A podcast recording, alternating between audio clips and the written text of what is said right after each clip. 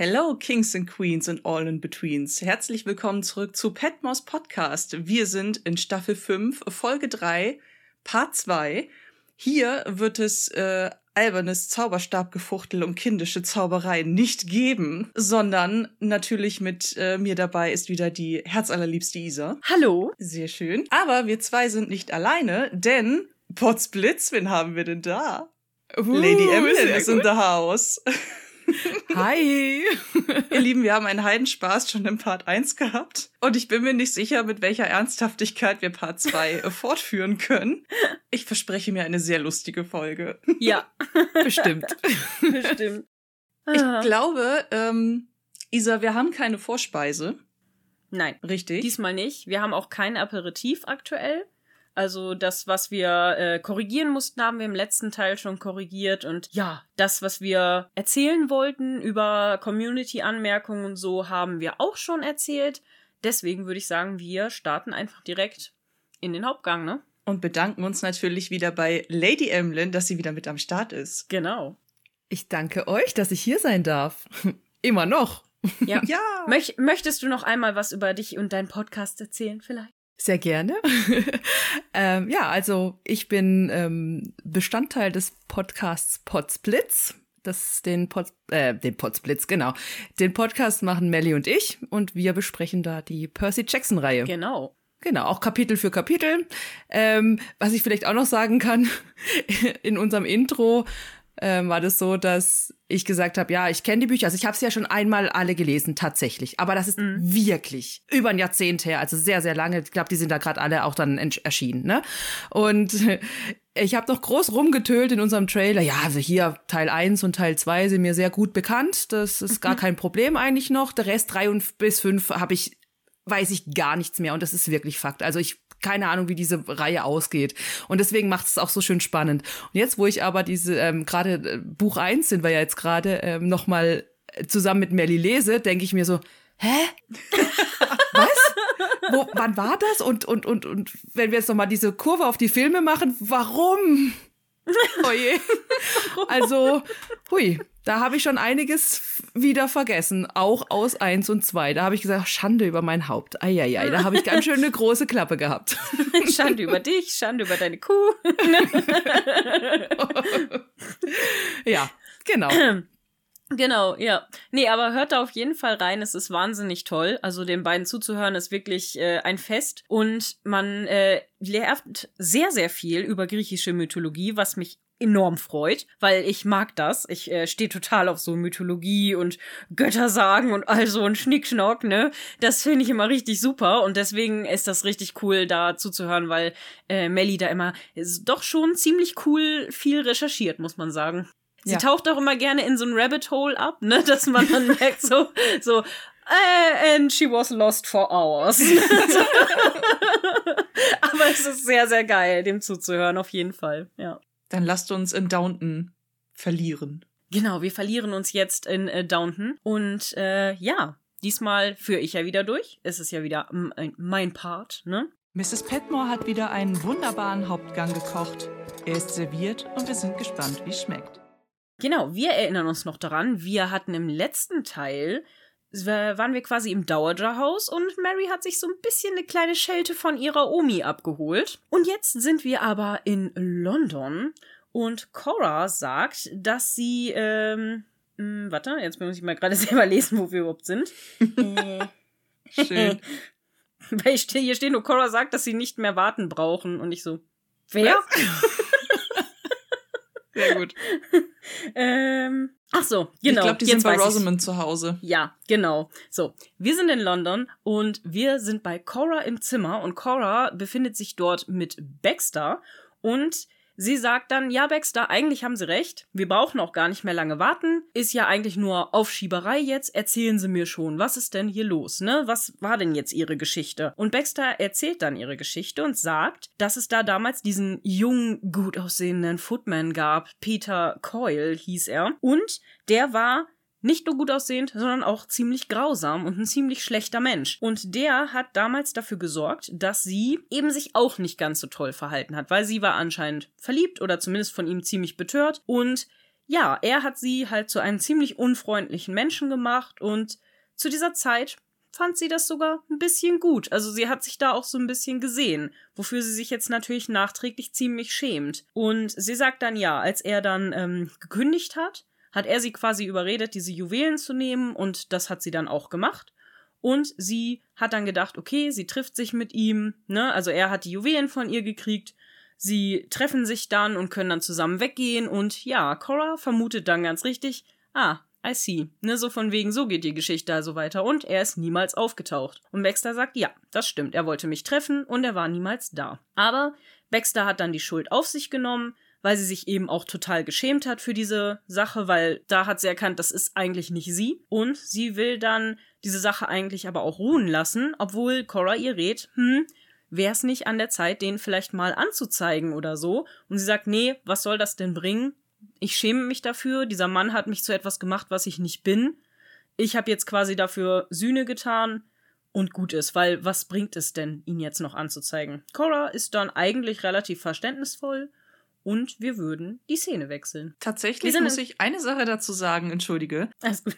Als sie angefangen hat, diese Story zu erzählen und es zu diesem Punkt kam, wo Cora schon vermutet hat, okay, ihr habt euch verabredet und der ist da nicht aufgetaucht, habe ich für einen ganz kurzen Moment gedacht, sie erzählt jetzt noch die Story, dass nicht er sie da erwartet hat, sondern schon die Polizei, um sie festzunehmen. So für einen ganz kurzen Augenblick dachte ich, na, hat er sich den Schmuck unter den Nagel gerissen und sie direkt angezeigt, damit sie da festgenommen werden kann. Ja. Hätte ich mit gerechnet, war nicht so. Und was ich aber noch ganz ähm, cool fand, wenn man das irgendwie so sagen kann, ist, dass Baxter zumindest auch noch ähm, richtig gestellt hat, was für mich so ein, so ein kurzes äh, Reflexionsmoment von ihrer Seite aus ist, dass sie zumindest in der Lage war, dann zu sagen, okay, ich klaue nicht den ganzen Schmuck, sondern nur so ein paar Stücke.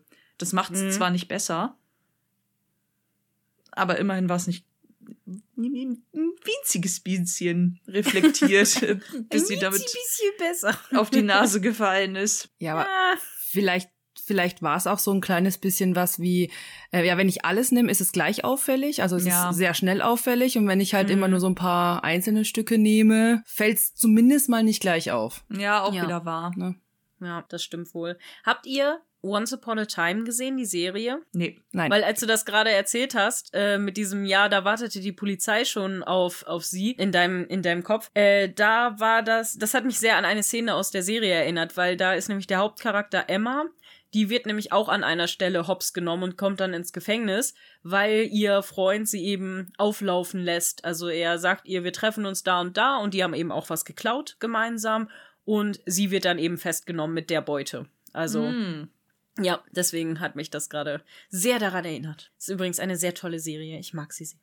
Da geht es nämlich darum, dass Märchencharaktere quasi aus ihrer Welt gerissen wurden in unsere jetzige Welt geworfen wurden und aber nicht mehr wissen, dass sie Märchencharaktere sind und das ist wahnsinnig geil. Cool. Oh, das klingt wirklich mhm. cool. Das muss ich mir angucken. Vom ja. Titel her habe ich jetzt an Stephanie Gabers Once Upon a Broken Heart gedacht. Ein Buch, das ich noch ungelesen in meinem Regal stehen habe und was ich noch so bald nachholen muss.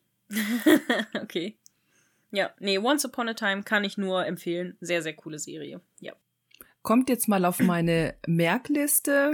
Mal gucken, ob ich es 2025 dann dazu schaffe. ich kenne das Gefühl. Ja. Uh, naja, wir sind jetzt aber in Carsons Office wieder und Bates gibt gerade seine Aussage ab bei äh, dem Sergeant und er sagt, ja, er war in York und hat da so einige Besorgungen getätigt, ne? Er ist dann quasi eine Weile eigentlich nur rumspaziert, hat gar nicht so viel gemacht, ist halt hier und da mal eingekehrt, hat auch Lunch äh, in einem Pub eingenommen, also er hat da ein Sandwich gegessen und naja, ne? Willis steht dann auf auf und sagt irgendwann, ja, okay, alles klar, ich habe alles gehört, ist in Ordnung, ne? Ich weiß Bescheid. Anna steht dann bedröppelt vor der Tür, als er eben die Tür geöffnet wird und er guckt sie an und sagt, ja, Jetzt machen Sie sich mal nicht so Sorgen hier, Mrs. Bates, ne? Es scheint ja alles in Ordnung zu sein. Also wir haben ja alles jetzt geklärt und dann gucken wir jetzt mal, was daraus wird. Anna und Bates gehen dann weiter in den Flur und die Kamera folgt dann ihrem Gespräch auch. Und dann fragt sich ähm, Anna, dass, äh, warum Mr. Green denn eigentlich solche Sachen erfinden sollte. Also das, was wir uns quasi letzte, Wo letzte Folge schon ausgiebig gefragt haben, mhm. fragt sich Anna jetzt eben auch, so was soll das denn? Und Bates vermutet dann eben, ja, vielleicht wollte er sich einfach schützen, bevor es quasi zu einem Streit mit den Bates, Bateses kommt, wie auch immer. Ne? Also bevor vielleicht Bates irgendwas anfangen könnte. Ja, und damit wechseln wir wieder die Szene, es sei denn, ihr habt noch was. Eine Kleinigkeit, aber ich bin mir gerade nicht mehr sicher, ob es äh, nach dieser Szene war oder eine andere mit Anna und Bates. Ich meine aber, es ist die, wo man noch sieht, dass er den Gang schon vorläuft.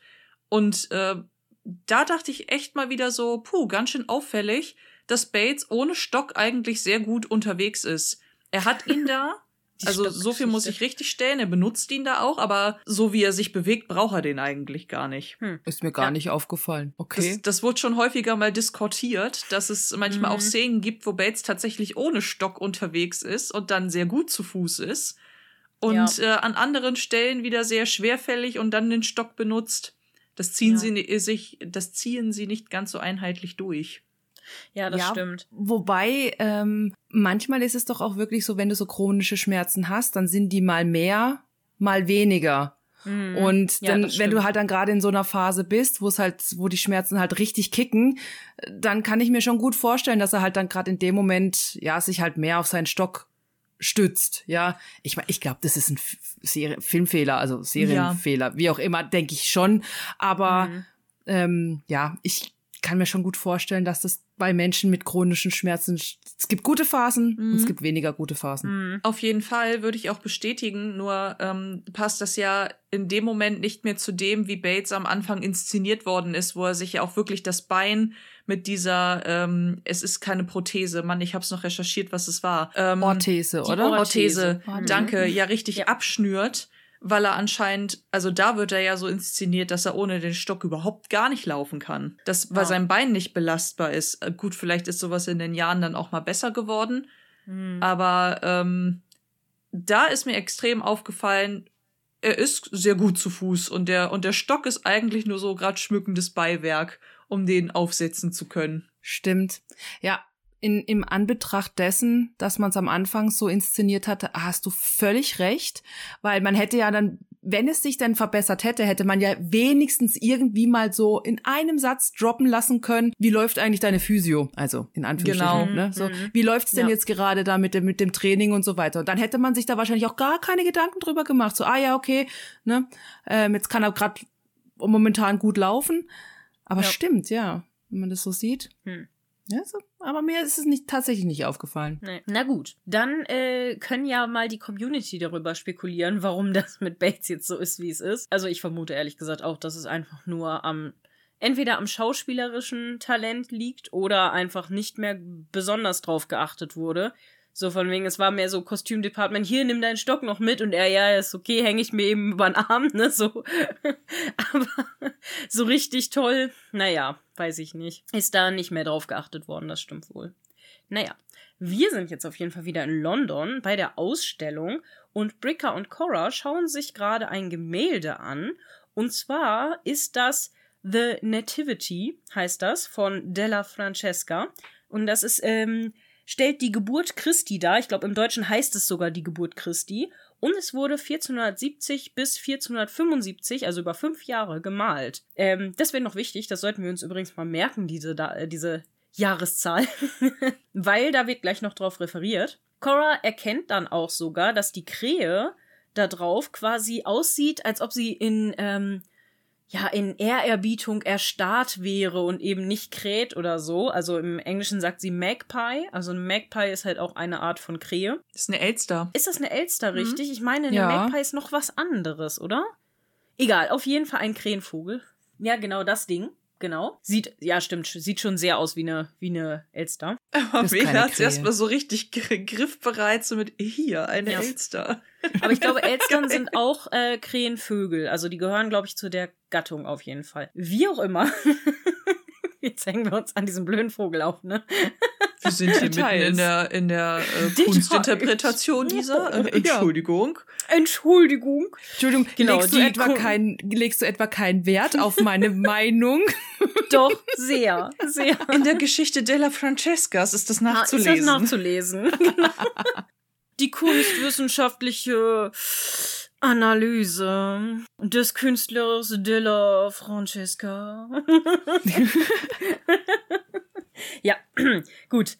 Ähm, ja, äh, Bricker äh, sagt dann auf jeden Fall ganz begeistert zu Cora, dass sie ein sehr gutes Auge fürs Detail hat und dass er das eben sehr wertschätzt an ihr. Bricker sagt dann auch noch, dass die Krähe eben dass er die, also dass Della Francesca die Krähe eben reingemalt hat, oder die, die, ähm, was waren es denn jetzt? Eine Elster. Elster. So, die Elster, Elster da reingemalt hat weil sie ein sehr geschwätziger Vogel eigentlich ist, aber eben jetzt da sitzt in schweigender Andacht, weil das eben so ein göttliches Wunder ist, dass Jesus geboren wurde. Francesca ähm, hat das Bild am Ende seines Lebens gemalt, behauptet er, und ich so, naja, ein paar Jahre waren da schon zwischen, weil Della Francesca ist erst 1492 gestorben. Das heißt, 45, äh, 75 wurde es beendet und 92 ist er gestorben.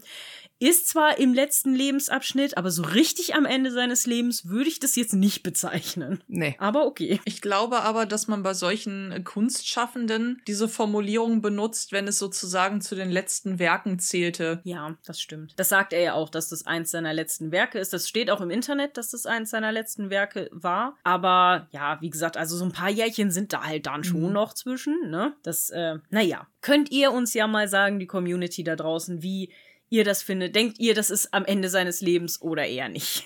genau. Cora fühlt sich dann aber ein bisschen alt, so von wegen, oh, ich alte Nudel, so ungefähr, als ob auf meine Meinung noch irgendwer Wert legt. Und Bricker sieht es aber ganz anders. Also nein, auf gar keinen Fall, ne? So, du siehst überhaupt nicht alt aus, du bist wunderschön und ich leg sehr viel Wert auf deine Meinung. Sie gehen dann zum nächsten Bild und Bricker hat äh, betont dann noch mal sehr sehr ausführlich, dass er eben sehr viel Spaß hier hat mit Cora zusammen diese Bilder anzugucken. Und man denkt so, oh, da, da, der alte Shame, ne, der flirtet aber schon ganz schön hart mit ihr. Ja, hör mal auf mit Isis zu flirten, Bricker. Was ist hier los mit dir? Ist unhöflich, den Hund eines anderen ähm, anzugucken, dem schöne Augen zu machen. Mhm. Das stimmt. Um den Finger zu wickeln. Genau. Mhm. Hattet ihr naja. eigentlich den äh, Eindruck, dass ähm, wenn äh, Cora das so sagt, dass ähm, bei einer äh, älteren Lady wie ihr ja eigentlich niemand mehr Wert auf ihre Meinung legt, dass sie da unterschwellig Robert mit gemeint hat? Ja, mit Sicherheit hat sie da Robert mit gemeint. Sicher. Ja, weil der gibt ihr ganz klar zu verstehen, dass er ihre Meinung nicht besonders schätzt. Also. Ja, aber ich denke auch, dass es so ein bisschen ähm, mitgeflirte ist von, von ihrer Seite aus. Also jetzt nicht unbedingt mhm. wirklich mit einem Ziel, wie jetzt bei Bricker selber, mhm. aber ich denke halt schon, ich meine, dieses Fishing for Compliments, dass genau. man sagt, ja, ich alte mhm. Frau, ne, so, das, die, die möchte das ja, weil sie es von Robert nicht hört oder selten mhm. hört, wie auch immer. Ähm, sie weiß, denke ich schon sehr, also sie weiß einfach, dass wenn sie sowas sagt, dass er dann drauf anspringt. Also ja, auf jeden ihr Fall. ist es ja völlig mhm. bewusst, dass er so mit ihr flirtet. Wobei es mich so im Nachgang schon ein bisschen wundert, weil eigentlich wird überwiegend die Ehe von Robert und Cora ja recht harmonisch dargestellt. Also mhm. klar gab es diese, ähm, diesen Eklat zwischen Robert und ähm, dem Dienstmädchen, ich habe ihren Namen gerade gar Jane. nicht mehr. Jane, danke. Mhm. Ähm, das gibt es natürlich, irgendwie diesen, äh, diesen einen Knick und klar sind die beiden nicht immer einer Meinung. Also das ja auf gar keinen Fall, aber es gibt so viele Szenen, wo die beiden auch total liebevoll miteinander sind, dass ich es manchmal dann doch ein bisschen überraschend finde, dass das jetzt so ja schon fast schwarzmalerisch dargestellt wird. Also gerade als Robert ja in Amerika war und dann zurückkehrt nach mehreren Wochen, sind ja beide total glücklich und erleichtert, sich wiederzusehen. Was ja eine richtig herzliche Szene war und gibt ja super viele Momente, wo dann auch Robert durchaus merkt, dass ähm, er so ein bisschen wie bei Carson und Mrs. Hughes ein großes Problem damit hat, wenn er eben nicht einer Meinung mit Cora ist weil er das auch irgendwie schätzt mit ihr dann auch, ähm, ne? Also die beiden teilen ja auch das Bett miteinander. was ja in so Herrenhäusern damals nicht unbedingt üblich war, dass die immer getrennte Schlafzimmer hatten, hat Robert ja in Ja. der Theorie. Ja, das stimmt. Also deren Ehe ist eigentlich schon recht besonders, so wie sie die ausleben. Das stimmt. Aber es ist ja trotzdem nichts Verwerfliches daran, sag ich mal, dass sie vielleicht die Aufmerksamkeit auch mal genießt Das von stimmt. jemand anders. Ich meine, natürlich, man, man kann ja, also ich meine, ich denke, also ich weiß nicht, ob ich da vielleicht nur von mir selber spreche, aber ich habe ja auch eine glückliche Ehe. Aber ich genieße es trotzdem, wenn mich mal jemand anflirtet. Das heißt nicht, dass ich das nicht trotzdem genießen kann. Das äh, stimmt. Ja, wer, ma wer mag das denn nicht? Ne? Also wenn es nicht zu aufdringlich wird und alles um Gottes Ja, Willen. genau. Ne? Also wenn es nicht übergriffig wird oder so, Genau. aber wenn es nur nette, nette Worte sind, hallo, Balsam für die Seele, das braucht man Natürlich. auch mal. Natürlich. Gucken ist erlaubt, gegessen wird zu Haus. Mhm. Hm. okay.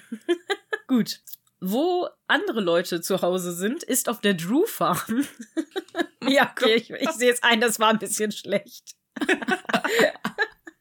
genau, wir sind auf jeden Fall bei den Drews und Mrs. Drew kommt gerade nach Hause und ruft dann ähm, nach Edith und wird dann auch geradezu panisch, als sie merkt, dass Edith nicht im Haus ist. Und Mrs. Drew rennt dann richtig panisch rum, setzt ihren Sohn ab, rennt nach draußen und vernachlässigt erstmal komplett ihre Aufsichtspflicht für ihren kleinen Sohn, ne? Wo ich schon mal denke, so, Frau, Jetzt übertreibst du aber ein bisschen, ne? Also, nur weil die Lady jetzt einmal nicht hier, seit was weiß ich, wie lange du weg warst, da auf dem Stuhl noch sitzt, ähm, ne? Man muss jetzt nicht gleich sagen, hier Sohn, du bist nichts mehr wert, setz dich hier hin, bleib hier, ich geh, renn jetzt raus und suche nach anderen, ne? Und denkst so, das Kind ist immer noch ziemlich klein. Aber gut. Stimmt, aber auf der anderen Seite, ich habe das jetzt nicht so kritisch gesehen. Ja, weil das Kind ist halt in dem Moment auch zu Hause, ne? Und ähm, was ich aber sehr komisch fand, war auch, dass, also Mrs. Hat meiner Meinung nach auch sehr übertrieben reagiert, Hm. weil ich mir so denke, also sprechen die denn nicht ab,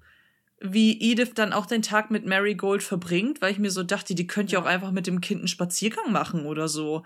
Also Ja. was ist denn dabei? Also wenn äh, die sich jetzt drauf geeinigt haben, dass Edith die Patentante von Marigold ist, war ja irgendwie vor zwei Folgen oder so Thema. Hm. Was ist denn so schlimm daran? Also fand ich total merkwürdig in dem Moment. Also, was ich da denke, ist, dass diese Panik von ihr so begründet ist, dass sie halt Angst hat, dass sie sie ihr jetzt komplett wegnimmt. Hm. Ne? Also ihr passt es ja generell einfach nicht, diese, diese Nähe, die sie zu der äh, Marigold hat und so weiter, aber halt alles in Unwissenheit, dass sie ja nicht weiß, dass die Mutter ist und so. Ähm, Und ich glaube einfach, dass da ganz, ganz viel noch mitschwingt, obwohl es ja, ich glaube, es ist nie ausgesprochen worden, aber meine Interpretation, dass sie halt wirklich Angst hat, dass sie sie ihr wegnimmt. Ja. Einfach abhaut mit ihr. Das stimmt. Was auch noch sein könnte, vielleicht irgendeine ähm, Übereinkunft mit Mr. Drew hat, wovon Mhm. halt Mrs. Drew nix weiß und Mr. Drew sie erst danach in Kenntnis setzt. Ach übrigens, ich habe Marigold jetzt doch ähm, Lady Edith Mhm. mitgegeben, so auf die Art. Und ich glaube, da hat sie halt ordentlich Panik davor. Und deswegen ist sie so Mhm. ausgerastet. Stimmt. Und das, was du zuerst gesagt hast, äußert sie ja auch noch in wenigen Sekunden Mhm. noch in dieser Szene. Mm, Ja. Ja. Ich ich fand es nur halt sehr bezeichnend, weil ihr Sohn ja auch, was weiß ich, wie alt ist, der zwei, drei oder so. Also der ist halt auch noch richtig klein. Und sie setzt ihn dahin so, ja, tschüss. Und dann, oh, wo sind die? Und rennt raus und lässt den da halt einfach sitzen. Und ich denk so, das ist ein Kleinkind. Die kannst du doch nicht da einfach sitzen lassen ohne Aufsicht. So, naja, egal. Auf jeden Fall rennt sie ja dann raus und sieht dann, was passiert ist und was jetzt auch nicht unwahrscheinlich war, dass Edith einfach draußen ist mit dem Kind. Ne? Sie ist bei den Hühnern und ihr Mann, Mr. Drew, also Tim, ist ja auch sogar dabei. Also es ist ja eigentlich alles in Ordnung, ne? Die haben sich halt die Hühner angeguckt und alles war gut. Ja, Mrs. Drew nimmt dann halt Marigold ähm, richtig unfreundlich Edith ab und sagt dann, verscheucht sie dann förmlich und sagt so, ja, okay, danke schön, my lady, sie können dann jetzt auch gehen, so ungefähr, ne? Die Zeit ist dann jetzt auch um mit, ihr, mit ihrem Patenkind, ne? Und als äh, Edith dann weg ist, spricht Mrs. Drew dann mit ihrem Mann und sagt eben, dass es äh, so nicht weitergehen kann. Und ja, ich kann das einfach nicht mehr, ne? Dass ich habe jedes Mal Angst, dass irgendwie sie dann eben nicht mehr da sein könnte oder dass das äh, so läuft das halt nicht mehr, ne? Wir müssen da irgendwie was ändern. Und Drew hält sie dann für völlig unlogisch. Er sagt dann, äh, nee, das äh, ist ja alles äh, überhaupt nicht äh, sinnvoll, was du hier erzählst. So von wegen, das ist nur Weibergeschwätz. Und Mrs. Drew beschuldigt dann Tim, dass äh, er sich ja quasi hier eine glückliche Dreiecksbeziehung mit ihr und äh, der Lady wünscht und äh, überhaupt, also ähm, das wäre ja bestimmt für ihn das, wie er sich das für die Zukunft ausmalt. Und Mr. Drew geht dann halt relativ wortlos fast schon weg und hält, sie sagt nur, dass sie ziemlich dumm ist, also dass sie das quasi komplett, naja, irrational und, und dumm eben darstellt und erklärt ihr aber natürlich wie immer nichts. Ne? Anstatt das jetzt mal aufzuklären oder zu sagen, hey du, lass uns mal gerade kurz abreagieren, aber in einer ruhigen Minute erzähle ich dir, was abgeht. Ne? So, das wäre ja vielleicht auch schon mal beruhigender, aber nein. Er geht weg und sagt, du bist dumm. Und ich denk so, Dude, ne? So machst du es nicht besser. Ja, ich finde es auch richtig, es ist einfach nur dumm von ihm, ja. weil er stellt ja quasi, ähm, sie denkt, nein, Moment, ich muss anders anfangen. Sie sagt, wirft ihm ja vor, äh, ich dachte, ähm, sie hat eine Schwäche für dich, aber so langsam glaube ich, dass es umgekehrt ist. Ne? Mhm. Spätestens dann wäre ich hin und hätte gesagt, nee, pass auf, ist nicht so, ich sag dir jetzt warum, weil er lässt sie ja quasi doch in dem Glauben. Er sagt ja nur, er, er erklärt es ja gar nicht auf. Also generell auch nicht, muss er nicht mal das sagen, aber er sagt ja auch nicht mal, nee, ähm, das stimmt nicht, sondern er sagt, du bist dumm und ich gehe. Finde ich auch unmöglich. Ja. Total bescheuert. Ich ja. fand das unmöglich. Also in dem Moment, ich habe diese Szene gesehen und dachte so, ich möchte mir gern jetzt so einen Eimer voll Schweinedreck nehmen und das über seinem Kopf entleeren. Ja. Weil das so bescheuert ist. Also davon ja. abgesehen, ich habe ja eben noch gesagt, dass ich die Reaktion von Mrs. Drew auch ein bisschen überzogen finde, dass sie direkt diese Panik hat. Das finde ich ein bisschen ja. übertrieben. Aber was es aber wiederum zeigt und ähm, wie es sie als Figur inszeniert, ist ja nun einfach, dass sie eine sorgende Mutter ist. Und sie hat Marigold als ihr Kind aufgenommen und sie liebt dieses mhm. Kind so, als wäre es ihr eigenes. Und dementsprechend kommt sie ja ihrer Rolle als Mutter von Marigold absolut nach. Und ähm, dann sagt sie ja auch noch, was sie beschäftigt. Sogar sehr offen. Sehr genervt zwar, aber sehr offen. Und das kann ich aus ihrer Position heraus auch total verstehen, weil Edith sich mhm. wahnsinnig aufdrängt. Ihr Mann ist äh, eigentlich für sie gar nicht mehr wiederzuerkennen weil nur noch Geheimnisse um sie herum wabern, seit Edith da aufgetaucht ist. Mhm. Und dann muss sie sich noch als dumm beschimpfen lassen. Alter, ey. Also. Ja. Schwierig. Nee, das hätte mich richtig sauer gemacht an ihrer Stelle. Ja, ja, macht es ja auch offensichtlich. Ja, aber also ich wäre nicht abgezogen. Also so, da hätte er sich noch ein bisschen was von mir anhören dürfen. Ne, er zieht ja ab. Er geht ja einfach, ne? Ja, gut, das Problem ist halt dann wieder die Zeit, ne? So als Frau hast du halt eben auch nicht so das Recht gehabt, dann deinen Mann zu kritisieren. Oder eben, ja, durftest halt daraufhin auch nicht handeln. Heutzutage würde man wahrscheinlich einfach sagen, okay, alles klar, entweder du erzählst mir jetzt, was hier los ist, oder ich lass mich scheiden, ne? Oder sowas. Das war halt zu der Zeit nicht, ne? Ja, gut, das stimmt. Ja. Ja, wir sind aber wieder bei einer etwas erfreulicheren Szene. Und zwar sind wir jetzt bei der Ausstellung wieder. ich sag gerade den Blick so. Cora will jetzt äh, gehen aber Bricker sagt, dass sie doch bitte noch was essen zu sollten zusammen. Also er lädt sie zum Essen ein. Und dann sagt Cora aber, nee, dafür müsste ich mich ja erst umziehen, weil ich bin ja gar nicht passend gekleidet. So von wegen, ich bin ja jetzt den ganzen Tag hier rumgelaufen, bin ja schon ganz muffig hier in den Klamotten und so. Und dann sagt er, nee, Quatsch. Egal was du anhast, du wirst die schönst angezogene Frau im ganzen Ritz sein. Und dann denkst du, oh, also gehen heute schon im Ritz essen hier, ne? Das ist schon mal ein bisschen pricey. Und ähm, er hat natürlich wieder, naja, ich wollte gerade sagen subtil, aber eigentlich ist es nicht besonders subtil, wieder seine Flirterei untergebracht. Er sagt dann nochmal dazu, dass er mehr von ihren Einschätzungen hören möchte, weil ihn das eben sehr interessiert und weil er findet, dass sie eben so ein gutes Auge für die Kunst hat. Und Cora fragt, warum? Weil sie doch eigentlich überhaupt nichts weiß. Aber Bricker sieht das ziemlich anders. Er sagt eben wieder, dass sie einen guten Kennerblick hat und dass sie einfach die Kernelemente jedes Bildes direkt erkennt und so weiter. Und das ist eben eine Gabe. Das ist was, was nicht jeder hat und selbst viele Kunsthistoriker und Kenner eben nicht unbedingt vorweisen können. Und Cora lässt sich dann auch ein bisschen bezirzen und willigt dann noch ein, mit ihm zum Dinner zu gehen. Jupp, jupp. Wir wechseln wieder die Szene und wir sind bei Mrs. Hughes äh, im Zimmer und Mary fragt gerade, warum die Befragung denn jetzt ein Problem war. Also, was ist denn jetzt gewesen, ne? Und dann sagt Mrs. Hughes, naja, Bates war ja in York und Mary, ja, okay, das wissen wir ja schon, ne? Das ist ja jetzt nichts Neues. Aber Mrs. Hughes erklärt die Details, die da eben so ein bisschen problematisch sind. Und zwar sagt sie, dass ähm, Bates eben doch relativ viel Zeit in der Nähe des Bahnhofs verbracht hat, weil eben alle Sachen, alle Stationen, die er genannt hat, eben ganz in der Nähe waren.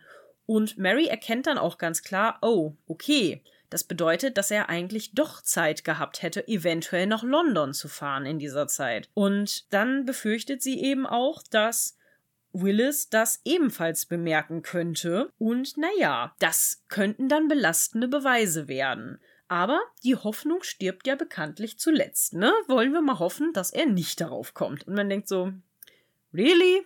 Das ist eure Quintessenz, die ihr daraus gezogen habt? Ja. Okay. No, dieser ganze Prozess, das macht mich schon wieder so sauer. Und Scheiß. Also schon alleine die, die erste Verurteilung von Bates, das war schon so an den Haaren herbeigezogen, wo du dir so in, in diesen Gerichtsszenen gedacht hast, Leute, das hier sind alles nur Indizien, ihr habt nicht einen einzigen stichhaltigen Beweis, aber Hauptsache er kann verurteilt werden.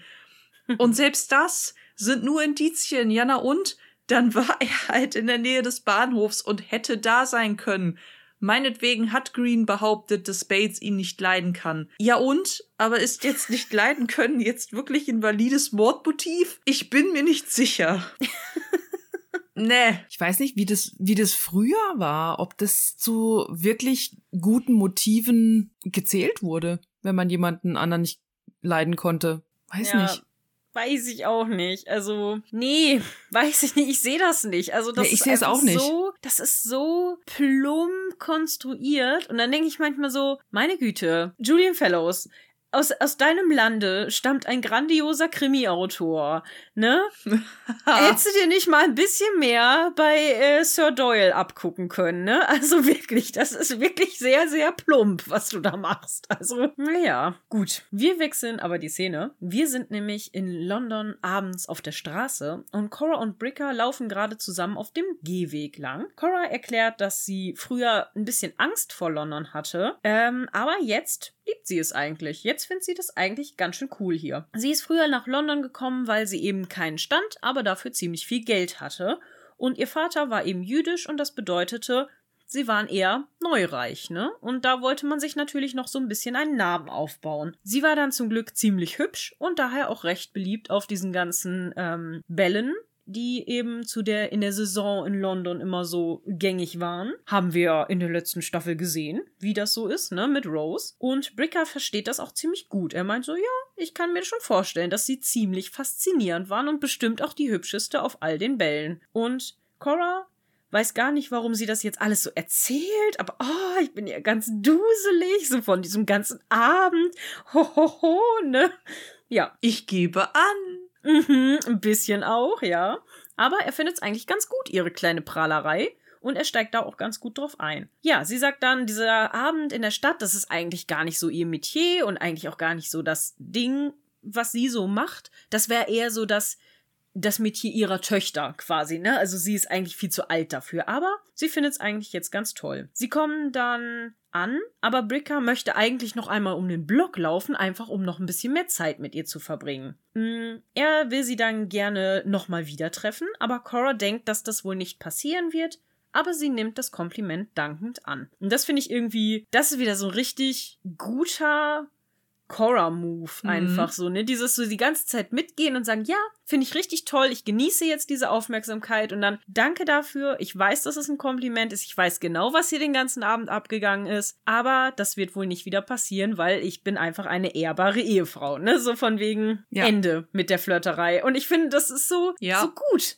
Das Ja. ist so ein gut, das ist so Cora. Das ist richtig so, ja, ja, on point. Genau. So. Wirklich. Mag das auch sehr, sehr. Wo sie, ich fand auch so schön, wie sie ihn da so anstrahlt im Prinzip. Ja. So, so grinsend, so einfach gesagt, ey, in dem Moment so, ich danke dir wirklich für diese wundervolle Zeit, die ich jetzt mit dir verbringen konnte. Es hat mir sehr gut getan. Es war schön, mal wieder zu hören, ähm, dass ich ein wunderschöner Mensch bin, dass ich begehrenswert bin. Aber Ja. das war's jetzt auch. Und ne, trotzdem so höflich und ähm, überhaupt nicht unangenehm. Einfach, einfach Ja. schön. Es ist einfach eine ne ganz tolle Abfuhr im Prinzip. Ja. Ne? So, so, ich glaube, der dreht sich um oder, oder beziehungsweise wenn ich so abserviert werden würde, in Anführungsstrichen, ich würde mich umdrehen, würde trotzdem grinsen, so, ah, das war aber nett. Weiß ja, nicht. wahrscheinlich, Also, ne? Ja, war. Das ist so, oh, ja, okay. Ich musste tatsächlich ein bisschen schmunzeln. Vielleicht liegt es auch an der deutschen Synchro und daran, dass ähm, in unserer Jugendsprache, die ja schon ein ganz kleines bisschen her ist, so dieses Nein, ich glaube nicht, ja ein bisschen anders konnotiert ist. Und das fand ich total witzig. Somit können wir uns nicht nochmal wiedersehen? Nein, ich glaube nicht. Aber sie meint es in der Szene ja wirklich nett. Mhm. Und das ist diese, diese, wie du schon sagtest, diese äh, total nette Abfuhr, aber einfach diese Formulierung, ich musste trotzdem so lachen. Ja. Nein, ich denke nicht. oh Gott. Jetzt kommt es, kriegt es echt eine vollkommen andere Konnotation, ey. Schön. Danke, Mona. Danke. Dankeschön.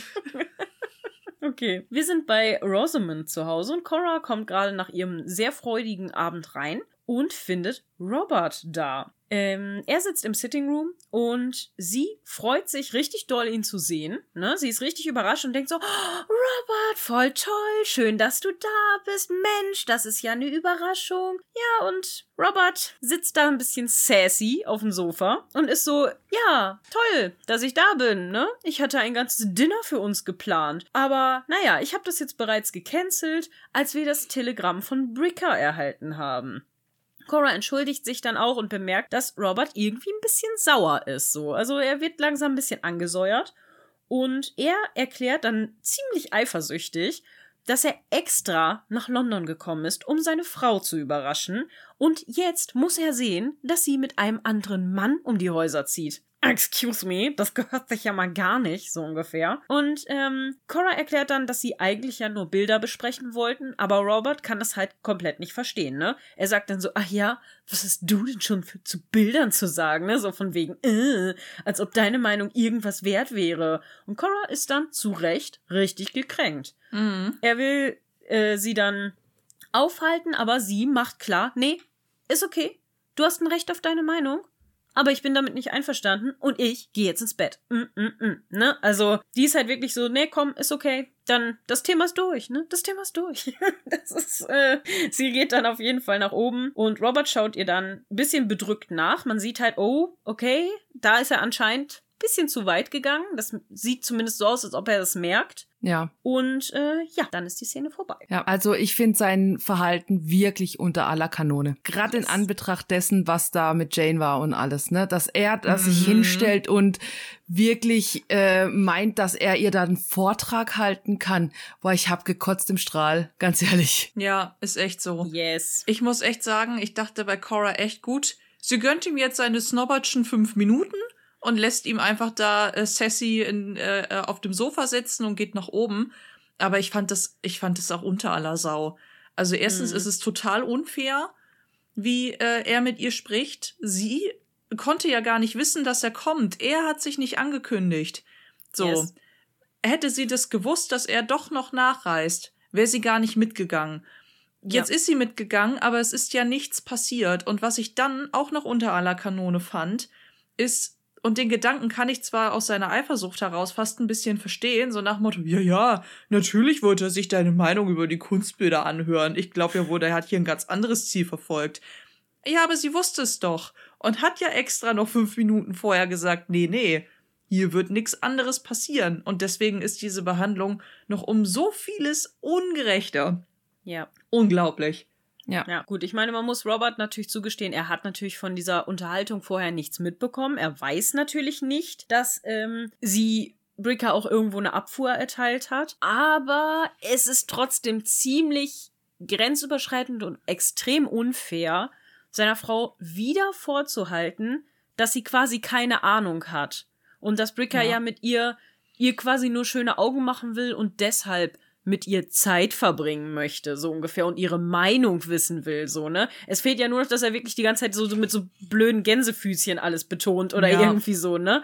Also, und das ist ja einfach richtig, richtig ätzend. Das ist halt so ein richtiges, ekelhaftes Show-Gehabe. Und das, eigentlich hat Robert das nicht nötig, so, ne, so zu sein. Nee. Gerade nicht zu seiner wirklich abgöttisch geliebten Cora, ne, die er ja wirklich liebt, ne? Also, und das ist halt einfach so fürchterlich, wenn er dann solche Sachen sagt und sie eben so, ich weiß gerade, das das klingt jetzt blöd, aber ich weiß gerade tatsächlich das deutsche Wort nicht, aber im Englischen sagt man belittled, ne? Also, dass er sie halt irgendwie so klein, klein, Klein hält, hält. so, so, ne? Ja, genau. Mhm. Sowas eben. Und, ah, das, ah, nee, mm, diese ganze Szene, das tut einfach weh. Ich Ja, meine, klar voll. versteht man, dass er nicht will, dass mit ihr geflirtet wird, aber deswegen muss man sie nicht so runterputzen. Da kann er auch sagen, ey, du, ne, hier, ich habe genau gesehen, dass ihr da geflirtet habt und na, natürlich bist du eine schöne Frau und klar will der mit dir Zeit verbringen, kann ich schon verstehen. Das wäre was ganz anderes gewesen, als hätte er gesagt, ah ja, klar, als ob du was zu sagen hättest, so, ne? Ich meine, ein bisschen könnte man also sein Verhalten nicht rechtfertigen, aber zumindest äh, seine Eifersucht noch mal so ein bisschen verteidigen in dem Sinne, dass Cora die gerade auch unabsichtlich noch befeuert.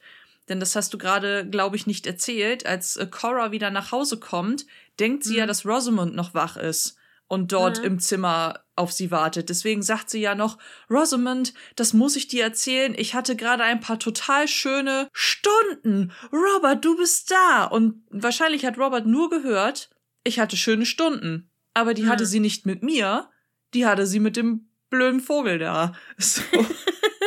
Und in, in dem Moment könnte ich mir vorstellen, dass Robert dann noch mal um ein Vielfaches eifersüchtiger war, Hm. weil er ja auch noch merkt, dass Cora der Abend ja auch noch Spaß gemacht hat. Das Mhm. Einzige, was ich dann halt total schade finde, ist, dass er überhaupt nicht wahrnimmt, dass sie sich ja wirklich von Herzen freut, ihn zu sehen. Ja, das stimmt. Ist ja nicht so, als würde sie was verstecken. Ja, das stimmt. Ja. Naja, ist auf jeden Fall schwierig, die Szene. Lasst uns mal weiter in die Library gehen. Und zwar ist äh, Tom gerade da und fragt Mary, ob Edith äh, für, auf sie auch irgendwie abgelenkt wirkt. Also findest du auch, dass sie irgendwie ein bisschen komisch drauf ist? Und Mary hat natürlich, wie immer, nichts bemerkt, weil ist ja auch ihre Schwester. Da braucht man ja kein. Ah, nee, das interessiert uns nicht. Das ist Edith, die ist eh unwichtig, ne? Ja. Sie redet dann über Tony. Und zwar sagt Mary, dass äh, sie sich nicht mehr so ganz sicher ist mit ihm. Sie dachte, sie wäre es, aber irgendwie, also, ne, erst war ich so quasi festgefahren, aber jetzt bin ich wieder nicht mehr so gefestigt in meiner Aussage. Also sie sagt im, im Englischen halt, sagt sie, sie, sie scheint sich wieder zu unsettled. Also als ob sie sich, ja, Ja, losketten wieder- würde. Losketten, genau, nicht mehr niedergelassen fühlt, wie auch immer. Es ist ein bisschen, ähm, meine Übersetzungen sind etwas holprig, ich entschuldige mich. ja, Mary fragt sich, äh, was sie denn eigentlich gemeinsam haben und die jüngste Zeit, die sie so miteinander verbracht haben, da ist ihr so einiges klar geworden, dass sie eben nicht so viel zu besprechen haben. Äh, vorher war ihre Entscheidung wohl eher ein bisschen vernebelt von äh, bestimmten Dingen. Und naja, du weißt schon, wovon ich rede. Und Tom ist so, ja, ja, ich verstehe das schon. Aber da müssen wir jetzt auch nicht so drüber reden. Wir reden wohl über deinen Zeichenausflug. Und Mary guckt dann nur verschmitzt. Und Tom sagt dann, ja, ich will dich ja unterstützen, aber im Gegenzug, ne? Möchte ich auch, dass du mich unterstützt. Also wenn du mich liebst, dann unterstützt du mich auch. Mary sagt, "Ah, ja, dann muss ich das wohl tun, weil es ist nun mal so, ne? Du bist mir wichtig, dann muss ich dich wohl unterstützen. Geht es denn hier um Miss Bunting? Ja, du weißt ja, ich bin kein Fan von ihr äh, und auch von dem Plan, äh, nach Amerika zu ziehen. Da bin ich auch kein Fan von. Also worum geht's denn hier? Und Tom lächelt, weil sie ihn eben unterstützen möchte und sagt, na ja, vielleicht geht's so ein bisschen um beides. Aber warum es jetzt genau geht oder was jetzt seine Pläne sind, erfahren wir leider in dieser Szene noch nicht. Ja. Ich muss sagen, ich würde mir tatsächlich auch wünschen, dass Tom bleibt, weil ich das cool finde, was die beiden für eine Dynamik entwickelt haben. Und das fände ich schade, wenn das jetzt wegbrechen würde, indem Tom wirklich mit Little Sybil und vielleicht noch Miss Bunting oder ohne sie woanders hingeht. Also das fände ich total schade, vor allem, weil ich dieses Gespräch auch so cool finde, wenn er noch sagt, ach ja, äh, wie neulich war denn die Begegnung? Ja, ziemlich neulich. Also ja, ja, wir reden ja also über den Zeichenausflug, an den ich übrigens keine Sekunde lang geglaubt habe. Und daran Ja. merkt man ja total, er, die beiden kennen sich inzwischen ja auch schon seit Jahren. Und Mhm. Tom hat inzwischen einfach einen, einen festen Stand in dieser Familie oder zumindest auch für sie in dieser Familie, dass die so miteinander reden können. Ja, das war ja in Staffel 1 und 2 noch gar nicht denkbar und das finde ich total cool. Ja. Ich mag das auch sehr, sehr gerne, dass die zwei sich so zu, zueinander, also dass die zwei so gut zueinander gefunden haben tatsächlich, dass die sich, Ja. dieses Verhältnis ist ganz toll, ja. Ja, ich habe so ein bisschen das Gefühl, dass Tom für Mary der Bruder ist, den sie nie hatte. So, einfach, weil die so ein, so ein inniges Verhältnis haben und die, die weiben so gut zusammen und die, die kümmern sich aber um so viel Business-Kram zusammen, können dann aber auch auf so emotionaler Ebene gut miteinander reden und so.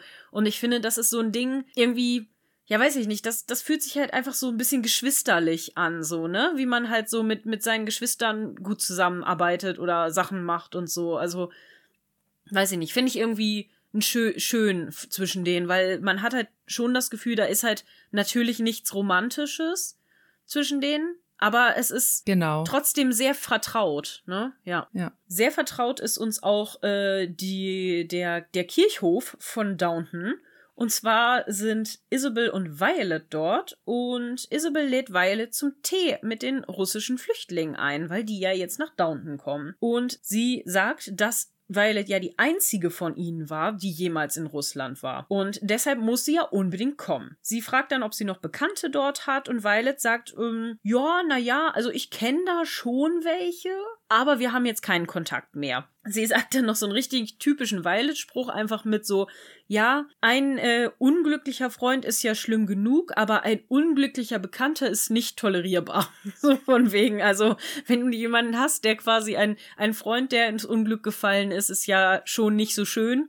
Aber wenn du einen Bekannten hast, das, ist, äh, das geht gar nicht. Also die musst du abstoßen. Da, da brauchst du nicht keinen, keinen Gedanken mehr dran verschwenden. Und äh, Isabel schaut sie dann richtig schockiert an bei so einer Kälte. Also das ist ja wirklich eine richtig kalte Aussage. Und dann sagt sie, ah, ja, ja, Sie sind wirklich ein wahrhaft herzlicher Mensch. Mhm, toll.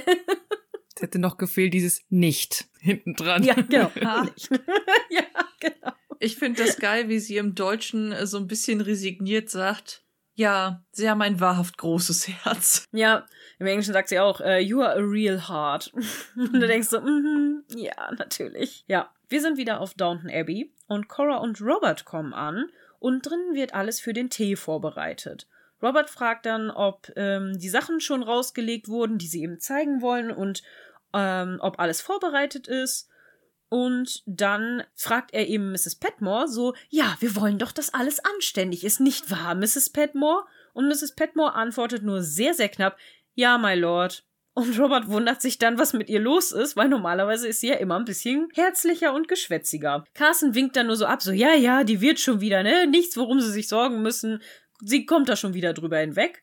Und Rose geht dann runter, weil nicht genug Zitrone für den Tee da ist. Tony, Isabel und Violet kommen dann an und Mary begrüßt ihn tatsächlich eher verlegen als erfreut und ähm, fragt dann, warum er denn eigentlich hier ist. So, hallo, ähm, was soll das denn jetzt? Und Tony sagt dann, äh, ja, ich wollte dich unbedingt sehen, aber ich wollte dich nicht die ganze Zeit am Telefon nerven, ne? Und Mary will dann Violet etwas zeigen, also lässt ihn dann halt tatsächlich so ein bisschen stehen, was dazu führt, dass Isabel und Tony ein bisschen ins Gespräch kommen und er bedankt sich bei ihr für ihre Freundlichkeit. Und Isabel denkt so, hä, ja, nee, so freundlich war ich doch eigentlich gar nicht zu dir. Und Tony sagt, doch, Sie haben mich immer sehr respektvoll und sehr nett behandelt und dafür möchte ich Ihnen danken. Und man merkt richtig, der will doch nur ihren Segen, so als die Ex-Schwiegermutter. Ich habe auch aufgeschrieben, der will nur gut Wetter machen. Ja. ist wirklich so, ne? Der will doch einfach nur, dass sie nachher sagt, ja, ja, den darfst du heiraten, das ist ein netter Nachfolger ja. für meinen Matthew. Hm. Ja, ja. Ich muss aber auch ehrlich sagen, das fand ich auch wieder. Oh, musste der da jetzt auftauchen? Also ich fand es irgendwie schon fast wieder ein bisschen übergriffig, muss ich sagen. Weil die, also jetzt mal ganz ehrlich, die haben eine Woche zusammen verbracht. Mhm. Ähm, er hat mehr von Mary kennengelernt, als er sich vor so einer Hochzeit jemals hätte erhoffen dürfen in dieser Zeit. ja, das stimmt. Sie hat eine ganz klare Aussage getätigt, nämlich, dass sie nochmal sprechen werden, wenn es um irgendwelche Vorbereitungen geht. Und er hat nichts Besseres zu tun, als einen Tag später unangekündigt auf Downton aufzuschlagen. Puh. Und so langsam kann ich im Discord verstehen, dass, dass er unsympathisch wird Entschuldige, Mele. Wollte ich noch eben reinsetzen. Nee, sorry, ich bin reingekritscht. Ich bin reingekritscht. Nein, ich verstehe es auch. Also, weil wie, wie Isa ja vorhin auch schon gesagt hat, er sagt noch zu ihr, ich wollte dir auf dem Te äh, mit, mit dem Telefon nicht auf, auf die Nerven gehen. Nur dann gehe ich dir halt einfach persönlich auf die Nerven. Dann komme ich ja, einfach vorbei. Das macht's ne? viel besser. Also, Was soll das? Ja, versteht kein Mensch, ne? Also es ist echt Nee. ein bisschen, anstatt ihr dann auch Zeit zu geben, weil er ja auch sagt, ja, nimm dir die Zeit, die du brauchst und wir müssen ja jetzt erstmal entscheiden und dies, das und er aber, ja, also die Heiratspläne und dann dies und jenes, ne? Und unsere gemeinsame Zukunft und sie, ja, chill, ne? So, Ja. wir verkünden jetzt noch gar nichts. Ich will jetzt einmal nachdenken. Oh. Ja, und was ist? Ah ja, übrigens, ich bin dann wieder da, ne? Hm, Hi. Sie hat sich da aber auch echt eine ne blöde Situation jetzt manövriert, ne? Weil sie ist halt auf das Angebot von ihm eingegangen. Ursprünglich hatte er ja auch ähm, ihr gegenüber kommuniziert mit, hey, das dient dir dazu, um herauszufinden, wie wir miteinander harmonieren.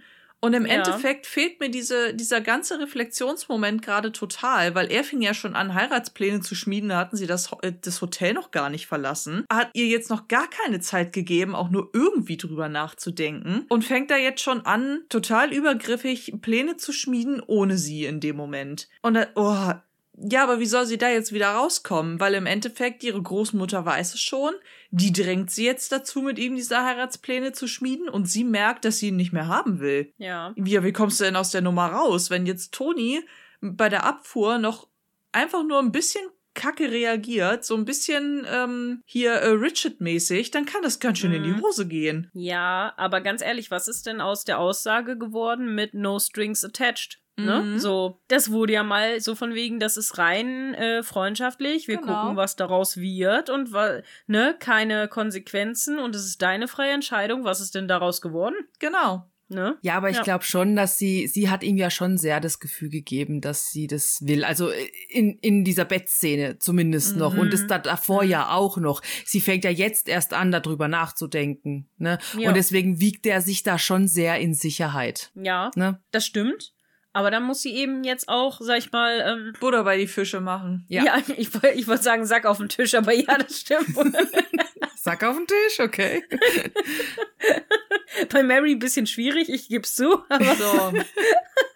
da ist nicht viel mit Maisstampfen gehen. Butter bei die Fische und gut. Eieiei. Ja, da muss man das jetzt eben halt mal auch äh, auf den Tisch bringen, dass man ne, eben nicht das mehr möchte. Aber dann muss sie das eben jetzt auch schnell tun und nicht noch weiter rauszögern. Ne? Ja, Wäre wär fair ihm gegenüber dann halt. Mhm. absolut, natürlich, genau. Ja, wir sind jetzt ja unten in der Küche, weil Rose ist ja gerade runtergegangen, um noch mehr Zitrone zu holen. Und Rose entschuldigt sich auch gerade bei Daisy für die Unannehmlichkeiten. Daisy sagt aber, nö, nö, das ist alles gar kein Problem, ne? Ich habe das super schnell fertig gemacht, das ist kein Ding, ne? Mach dir keine Sorgen, so ungefähr. Miss Bunting kommt dann rein und fragt, wo Daisy denn jetzt eigentlich bleibt.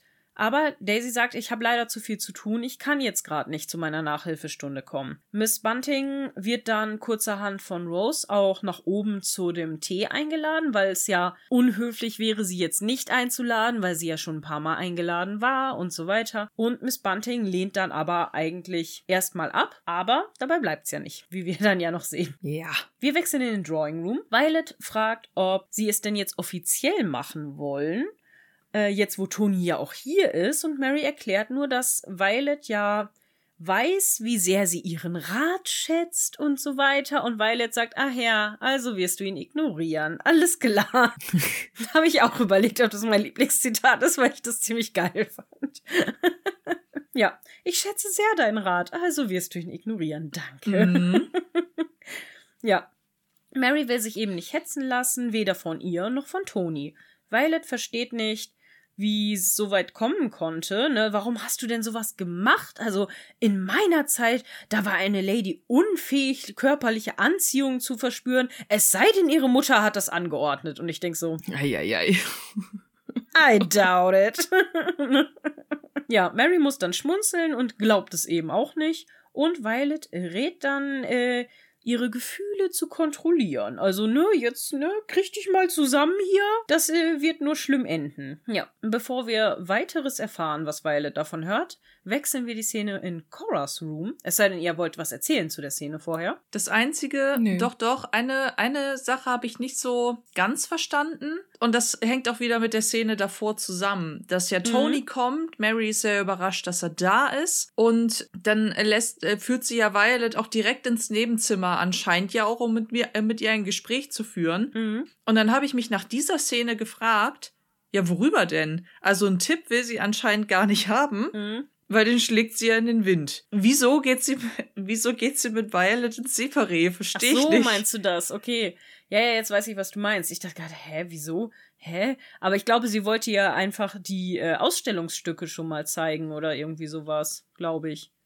Meinst du? Also Also, ich habe das so- in, in den Kontext mit Tony direkt gesetzt, so nach dem Motto, ach, Hm, nicht, dass ja. jetzt mal vielleicht noch so, so selbst gerettet mit, äh, nicht, dass Granny jetzt schon verkündet, ach, gibt's jetzt hier bald einen Heiratstermin und ähm, dann ist eine Katze aus dem Sack, die sie gerne eingesperrt lässt, keine Ahnung. Hm. Aber in dem Moment dachte ich, okay, worüber will sie denn mit Violet reden? Weil das Gespräch hat jetzt nirgendwo hingeführt. Das hat sie ja eigentlich nur genervt. Mhm. Hm. Ja, das stimmt.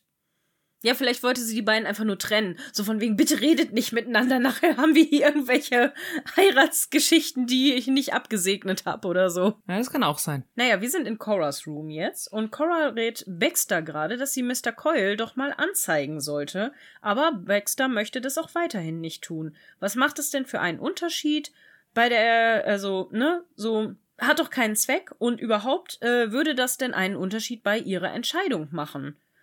Und dann sagt Cora, nee, also sie stoppt sie quasi so richtig im Wort und sagt so, nee, alles gut, ne, macht keinen Unterschied, ob du das machst oder nicht. Ich weiß ja jetzt alles. Du darfst bleiben. Baxter ist dann auch ziemlich erfreut und bedankt sich dann auch mehrmals. Und dann wechseln wir wieder die Szene. Ich habe mich da übrigens auch sehr gefreut. Ich mag ja, Ja. Baxter sehr gerne. Ich auch. ja. Die ist so süß, die ist Ja. so lieb und man ist so, oh. Ich finde, sie ist so, sie ist so gut. Mhm. Ne, Sie ist so ein wirklich, so ein richtig der Inbegriff eines guten Menschen. Ja, ich weiß, sie hat geklaut und so weiter, aber halt ähm, aus Verblendung von Ja. diesem Mann, der sie da ähm, verarscht hat. Ja, ja aber, aber auch selbst wenn nicht, ne, gute Menschen können auch mal dumme Dinge tun. Ne? natürlich, natürlich. Aber sie ist so wirklich ein guter Mensch und das gefällt Ja. mir sehr an ihr. Total. Also ich weiß genau, was du meinst. Und sie ist da auch noch mal anders als Anna. Weil Anna ist ja auch gut, aber viel dynamischer als Baxter. Also Mhm. Baxter finde ich so angenehm, weil sie so eine total ruhige Art hat. Und ähm, ich finde, man merkt ihr auch ein bisschen an, dass sie bestimmte, also sie hat halt ihre Lebenserfahrung und ähm, irgendwie wirkt die auf mich so besonnen. Und ich mag die Dynamik, die sie mit Molesley hat, total gerne. Und ich find's toll, dass es halt mal so, ne, so einen Kontrast gibt zu, wir mussten jetzt nicht O'Brien durch eine fiese O'Brien 2.0 ersetzen, Ja, sondern wir haben jetzt stimmt. halt einen, einen ähm, kompletten Gegenpart mit Baxter, die zwar mit Thomas irgendwie verbandelt ist. Bin ja mal gespannt, ob wir die Schwester von dem nochmal irgendwie kennenlernen, wenn die jetzt schon mal gedroppt wurde. Aber ähm, finde ich gut. Finde ich richtig gut. Die soll bleiben. Die kann auch Ja. gut mit Maudsley da. Das, das matcht. Ja, ich finde auch. Ich mag die beiden auch sehr, sehr gerne. Wir sind nämlich jetzt wieder im Salon und Cora kommt gerade runter und Robert sagt, dass ja jetzt alles geregelt ist und ähm, also ich sage natürlich immer wir, aber natürlich war das Pattinson, der hat alles geregelt und ich war so, hä, Cedric, was machst du hier? Wel- Welcher Pattinson? Was ist hier los? Edward? Edward? Ach so, Robert Pattinson, Cedric Ja. Diggory, verstehe. Ja. Edward mhm. Cullen. Nicht zu Mhm. vergessen. Ja, nur, nur war das so Pattinson, Cedric Pattinson. Ich dachte so, hä, Cedric Pattinson, wo ist sie denn, Nein. jetzt? Ich habe sofort, ich hab sofort verstanden. Sehr gut. Ich auch. Aber ich wollte sie ein bisschen ärgern. Ha.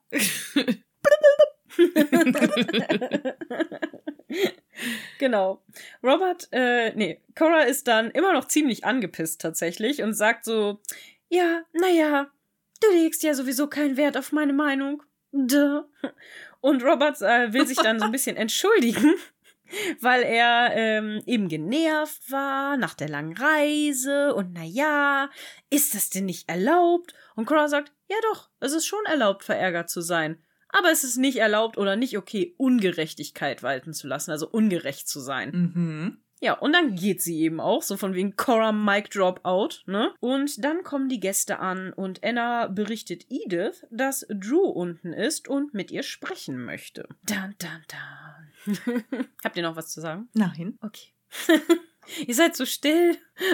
Ja, ich finde, die Reaktion von Cora war super. Das Ja. War einfach richtig. Sie ist da nicht ausgeflippt oder sonst irgendwas oder ähm, war ungerecht zu ihm. Ja, also, mhm. ne, dass er, dass er da jetzt, dass sie da jetzt eine Wahnsinnsszene ähm, gemacht hat oder sowas.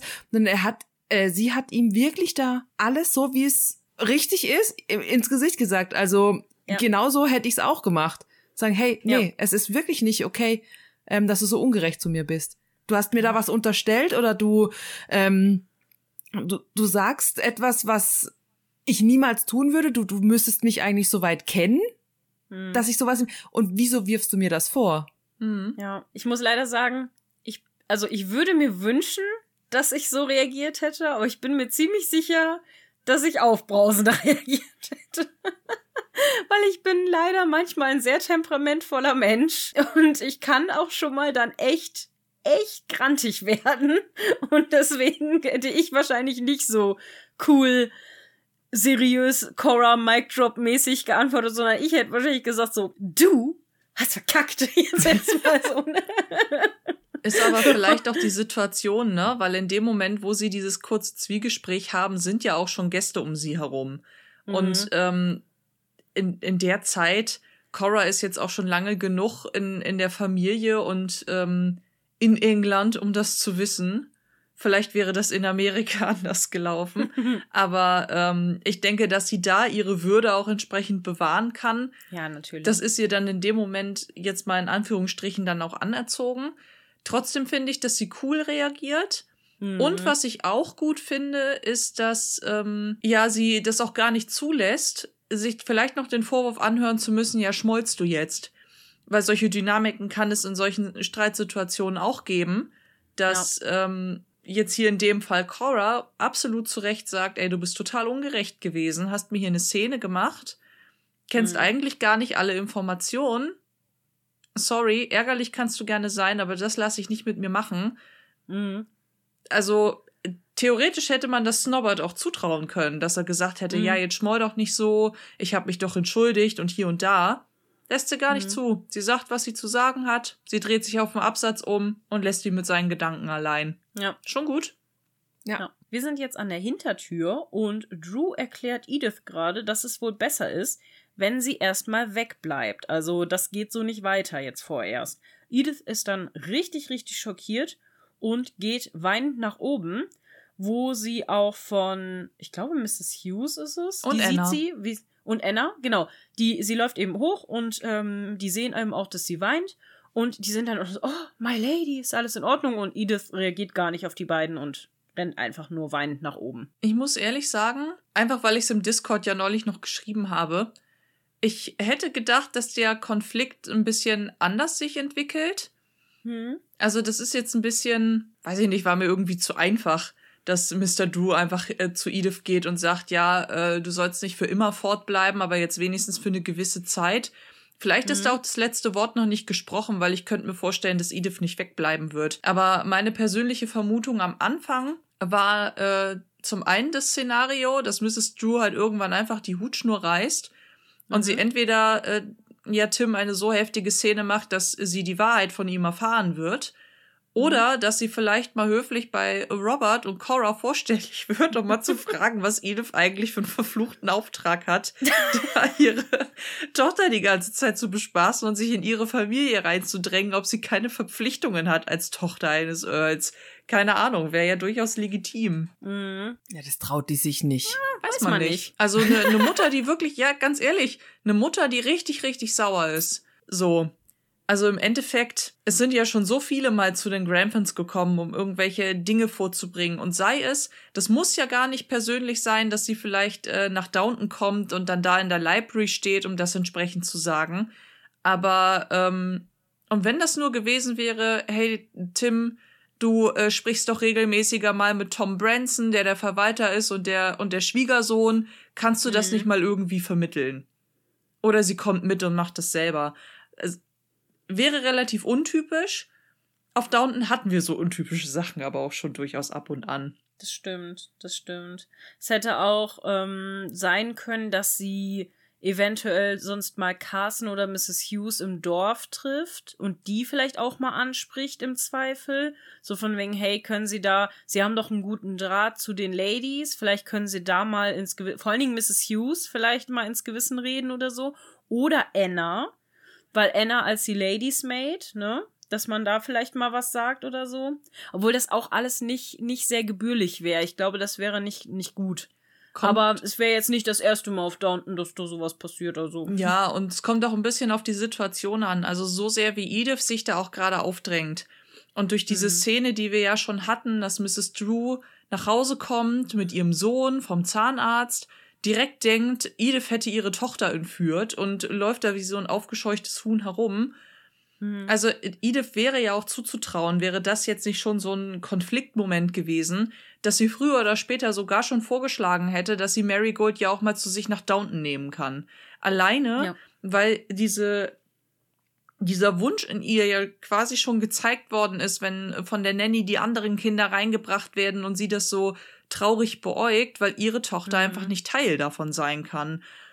Und spätestens das wäre ja noch mal ultra übergriffig gewesen, weil in dem Moment führt sie dann das Kind in eine Welt ein, die für Mrs. Drew nicht nachvollziehbar ist. Mhm. Wieso sollte Ja. sie die Tochter von irgendeiner Dorffamilie in ihr Haus lassen? Patenschaft hin oder her. Ja. Ja. Ja, das wäre halt einfach noch sehr, sehr schwierig geworden, ne? Also, das stimmt. Ich glaube, das wird auch immer noch schwierig. Hm, wer weiß. so, äh, wir können da nichts zu sagen an dieser Stelle. Das, es bleibt ein Mysterium, Mona. Das ist manchmal so traurig. Ich bin meinen Gedanken voll allein und finde da keine Bestätigung, sondern nur ein Ey. Warte es ab. Na, du kannst ja wilde Theorien um dich werfen. Vielleicht Das kriegst stimmt. du ja mal eine, äh, eine optische Reaktion aus mir raus oder so. ich habe eine steinerne Mine. Ja. Eigentlich überhaupt nicht. Ich habe so überhaupt kein Pokerface. Ne? Ich bin schon immer die ganze Zeit so, "Hm, keine Mine verziehen, nichts sagen. Das habe ich auch nicht. Ich habe, ich bei mir liest man eigentlich auch immer sofort ab, wa- was gerade bei mir los ist.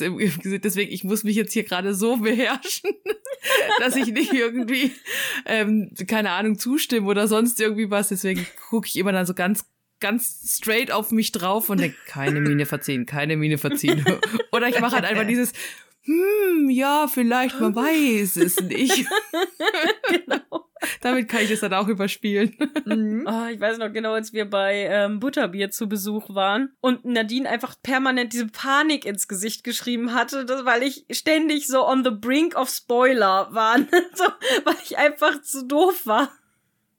Und dass sie die ganze Zeit, sie die ganze Zeit so diesen panischen Gesichtsausdruck hat und Oh, ich die dachte, Arme. oh Gott, die arme Nadine, die hat voll den Herzinfarkt gekriegt mit uns. Wir dürfen nie Gott. wiederkommen. Ja, ich erinnere so mich schlimm. auch noch an die äh, verhängnisvolle Frage, als Nadine ähm, uns die Frage stellte, welches Buch ist denn unser Lieblingsbuch und warum?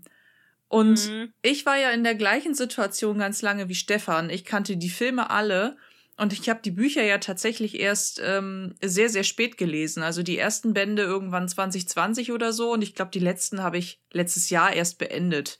Ach. Ähm, und dann habe ich natürlich erzählt, dass äh, von den Filmen her ein, ein bestimmter Teil oder zwei bestimmte Teile ganz lange meine Lieblingsteile waren, sich das jetzt durch mein Buchwissen aber revidiert hat, dann konnte ich nur sagen, ja, meine Lieblingsbücher sind jetzt eigentlich die Teile 6 und 7, aber ich kann nicht sagen, warum, weil ich Stefan sonst spoilern würde.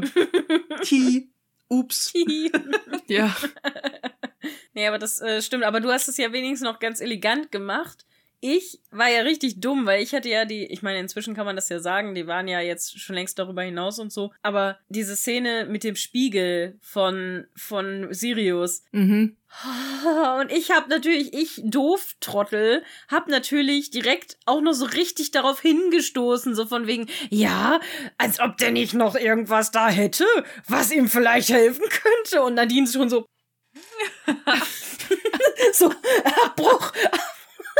Mayday, Mayday, Genau. die Seegans stürzt ab, die Seegans stürzt Die sehe ab. genau. Geil. Nee, aber es war wirklich, oh nein. Und ich, ich meine, ich hab's dann noch gemerkt, aber es war wirklich knapp, ne? Und ich war so, oi, oh, oh, oh. es tat mir auch wirklich leid. Es tut mir leid, Nadine, immer noch. Ich habe ein sehr schlechtes Gewissen. ja, aber es war echt, oh nein, Mist. aber ich glaube, ich hoffe, Stefan hat's nicht gemerkt, aber ich befürchte doch, weil Stefan kann einfach alles predikten. Das ist richtig gruselig. Es ist. Ich glaube ja manchmal auch, der cheatet. Aber manchmal sind seine Sachen so gut vorhergesagt, dass ich denke so, "Mm, der, der hat doch, der, der hat ja doch schon mal was gelesen oder gehört oder so. Ja. Er ist schon gut im Vorhersagen, das stimmt schon. Mhm. Er kombiniert halt auch voll, voll gut. Ja, Das, Das ist stimmt. halt eine Wahnsinnsgabe, ne? Ja, das stimmt. Na gut, wir sind wieder im Salon und Tom unterhält sich gerade mit äh, Prinz äh, Karagan. Wir wissen zwar jetzt noch nicht, dass der so heißt, aber ich sag das jetzt einfach schon mal, weil sonst wird es schwierig, weil man sonst immer sagt, der eine russische Flüchtling und der andere russische Flüchtling. Deswegen kriegen die jetzt schon mal Namen. So, sie trinken gerade Tee und einer der anderen, also der, jetzt habe ich ja schon wieder vergessen, wie er hieß, Ro- Rost, Rost, Rost, Rostschov, irgendwie so hieß der, glaube ich. Der andere russische Adlige auf jeden Fall, fragt gerade Miss Bunting, ob sie denn Verbindungen nach Russland hätte. Und sie sagt, nee, eher nicht. Und ich bin ja sowieso hier auf dieser ganzen Veranstaltung nur unter falschen Vorgaben, ne? So von wegen, ich gehöre hier gar nicht hin. Tom kommt dann dazu und sagt, dass sie hier sehr willkommen ist und dass sie hier sehr wohl erwünscht ist. Und, ähm, naja, Robert steht zwar nicht dabei, aber er antwortet quasi im Gespräch mit Robert, äh, mit Robert, mit Cora darauf. Robert redet mit sich selbst, das wäre auch sehr gut. Nein. er redet äh, im Gespräch mit Cora gerade und revidiert quasi diese Aussage von Tom gerade und sagt, "Hm, was macht diese Frau hier schon wieder? Niemand will die hier, meh, meh, meh. Cora erklärt dann, dass Rose sie eingeladen hat und fragt, was Robert eigentlich so nervt an ihr. Dann hört man ein aufgebrachtes Gerede aus der anderen Ecke im Raum und der Gesprächspartner von Miss Bunting sagt, dass er nicht länger mit dieser Frau reden kann, weil sie den Zaren beleidigt hätte und das kann er sich nicht länger mit antun. Sie versucht sich dann zu erklären, dass sie ja an sich nichts gegen den hat, aber eben seine Polit nicht, Politik nicht okay fand und naja, er hört ihr aber gar nicht mehr zu und geht. Also der verlässt dann dieses Gespräch. Er will dann auch diese ganze Veranstaltung verlassen, weil er meint, wenn solche Leute hier verkehren, dann will er hier auch gar nicht sein. Und sagt, nee, können wir jetzt wieder nach York fahren, aber Cora kommt geeilt und macht ein bisschen Cora Magic und überredet ihn eben, sich wenigstens noch eben diese Romanov-Relikte anzusehen. Und da sind sie dann natürlich Feuer und Flamme und sagen, oh, was? Ihr habt Romanov-Relikte? Meine Güte, wie toll, ne? So richtig super. Robert sagt dann, dass das genau der Grund ist, warum ihn diese Frau so nervt und dass Tom sie gefälligst unter Kontrolle halten soll. Und ich denke schon so, Robert, du bist heute nicht mein Freund in dieser Folge. ne? Wirklich nicht. Tom versucht sich dann zu erklären, aber wird wie immer ignoriert von Robert. Ja, Gut, ne? wir wechseln Warte. die Szene. Bitte noch nicht. Das ist halt so eine kleine Kulturschock-Szenerie, ne? Weil Mhm. an und für sich, dass Miss Bunting ihre politische Meinung hat, das wissen wir ja nun schon und dass sie auch äh, durchaus freimütig da, äh, damit ist, die zu äußern. Aber ich glaube, Mhm. sie unterschätzt einfach total, dass ihr Gesprächspartner das aus nicht nur aus politischen Gründen nicht hören will, Mhm. sondern weil die Kultur bei denen eine völlig andere ist. Da Ja. kann ich wiederum, auch wenn ich Robert in der Szene überhaupt nicht leiden kann und das mal wieder auch mit so Vergangenheitssachen ja auch total zusammenhängt, kann ich aber natürlich irgendwo nachvollziehen, dass bei solchen Sachen halt auch einfach echt ein bisschen der Wunsch da ist, dass Miss Bunting dahingehend halt auch einfach mal die Klappe hält. Ist so. So, die kann da ja gerne sein, aber ähm, muss die Unruhe jedes Mal sein. Ne? Weil ausbaden Mhm. müssen die das am Ende. Die Familie, die das, äh, die die GastgeberInnen dann in dem Moment sind. Also auch wieder Pleach von Cora. Sie hat die Situation gerettet. Ja. Also ich finde ja Miss Bunting furchtbar. Ich, find, Okay. sie- ich fand sie wirklich von Anfang an furchtbar. Ihr habt schon gesagt, ähm, in der letzten Folge, glaube ich, war das, dass ihre Meinung und so weiter, das ist alles gut, es ist nachvollziehbar, es ist auch hier muss, ähm, sie ist auch einer, nehme ich an, von den Vorreiterinnen und so weiter, dass man die äh, mhm. Meinung offen sagt und halt auch eine Frau in der Politik ist und so weiter. Aber ich finde einfach, so wie sie sich verhält, den Gastgebern gegenüber. Ja, ich meine, mhm. sie ist zwar eingeladen worden und ähm, was heißt zwar, sie ist eingeladen worden, kommt nach oben und stiftet schon wieder Unruhe mit ihren ja. politischen Ansichten, ja. mit mhm. ihren, ähm, mit ihrem unmöglich, es tut mir leid, es ist ein unmögliches Verhalten, was die an den Tag legt. Die kommt hoch und sagt, ähm, hi, und ich weiß, ähm, ich bin hier übrigens gar nicht erwünscht. Ja. Warum machst du das? Das sind die, das sind ja Gäste ähm, von Robert und Cora oder halt ähm, Rose, wie auch immer, ja. Du ja, machst ja. ja hier im Moment den Gastgeber ähm, lässt du in einem schlechten Licht dastehen. Das stimmt. Ja. Weil, ne, weil, weil sie sagt ja so, ich bin hier nicht erwünscht, die wollen gar nicht, dass ich hier bin. Dann, ja. warum macht sie das? Richtig, warum nimmt sie diese Einladung überhaupt an? Ja. Das haben wir halt vorher auch schon gesagt, dass es halt komplett Doppelmoral einfach ist, wenn sie einerseits sagt, ich finde dieses ganze System verachtenswürdig, ich finde das kacke und ich kann dem überhaupt nicht zustimmen, lässt sich dann aber immer munter einladen und geht halt zu diesen Dinnerpartys, wo sie selber weiß, dass das nur eskalieren wird, weil sie halt auch nicht mit ihrer Meinung hinterm Berg hält, was ja auch ihr gutes Recht ist, aber vielleicht das gehört halt eher auf eine politische Diskussion und vielleicht nicht auf eine Dinnerparty oder so, ne? Ja, Ganz sie hat oder jetzt auf einen Kaffee trinken. Sie ja. hat diesbezüglich finde ich kein sehr gutes empathisches Gespür. Nee. Weil, ähm, Stimmt. also allein ihr Verhalten beim bei der Hochzeitsfeier von Cora und Robert fand ich auch unmöglich. Also, ja. sie kann ihre politische Meinung haben, die hat Tom auch. Die hatte mhm. Tom auch an vielen Stellen schon durchaus sehr vehement. Mhm. Aber äh, er hat am Tisch Robert niemals beleidigt. Sie aber schon. Ja. Und das sind dann halt schon so Momente, ey, da kann ich Robert schon fast wieder ein bisschen verstehen, weil ganz ehrlich, in, in meiner guten Stube habe ich auch keinen Bock, da irgendjemanden bewirten zu müssen, der oder die von mir nichts hält und mich in einer Tour beleidigt. Dann würde ich auch sagen, ja, ja da drüben ist die Tür. Natürlich. Sorry for that. Absolut. Muss ja, ja einfach nicht sein. Ist so Hausrecht und so. Kann ich irgendwie verstehen. Ja, absolut. Da, das stimmt komplett. Ich finde nur immer bei Robert das Wie. Ja, das Weil, ist ne, richtig. Ne, das, was, was Cora eben schon sagte mit, Natürlich hast du ein Recht darauf, genervt zu sein, aber du musst nicht ungerecht sein. Und eben dieses wieder jemanden so herabzuwürdigen. Man kann ja sagen, ey, komm, ich finde das nicht so gut, wenn die hier ist, die stiftet immer Unruhe. Alles fein. Aber wenn man dann sagt, kontrollier die mal, weil das ist ja schon ein eigenständiger Mensch, ne? So, das ist nicht Toms Aufgabe, sie zu kontrollieren. Sie ist eine eigenständige Frau und offensichtlich auch eine emanzipierte Frau. Also ist es nicht sein Recht, sie zu kontrollieren in irgendeiner Weise. Man kann halt höchstens sie freundlich darauf hinweisen, hey, du bist hier Gast. Chill mal deine Base, ne? So, mhm. also, das kann man halt als Freund schon sagen. Aber dieses, kontrollier die mal, ist ja bei Robert jetzt schon wieder dieser Mitklang mit Frauen haben nichts zu sagen, Frauen haben keine Meinung, niemand interessiert sich für das, was Frauen sagen und ja, ach übrigens, jetzt musst du denen auch noch den Mund verbieten, so, ne?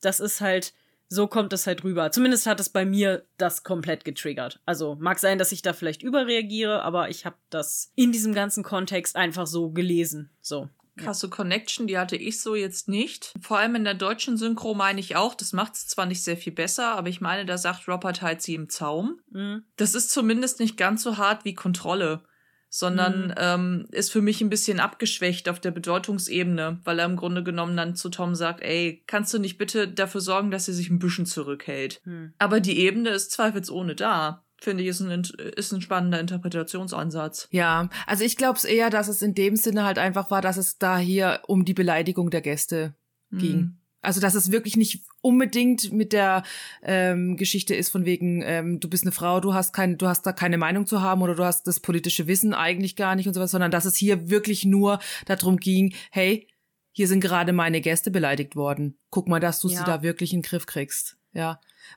Und das kann ich schon ein Stück weit verstehen. Aber ich verstehe das Klar. auch mit dem, ja, die Art und Weise, wie man das halt rüberbringt oder wie man das sagt, ist natürlich nochmal genau, ja. gar nicht cool von Robert, das ist ganz klar, ja. Ja, genau. wir sind jetzt auf jeden Fall in der Library und alle schauen sich diese Romanov-Relikte an.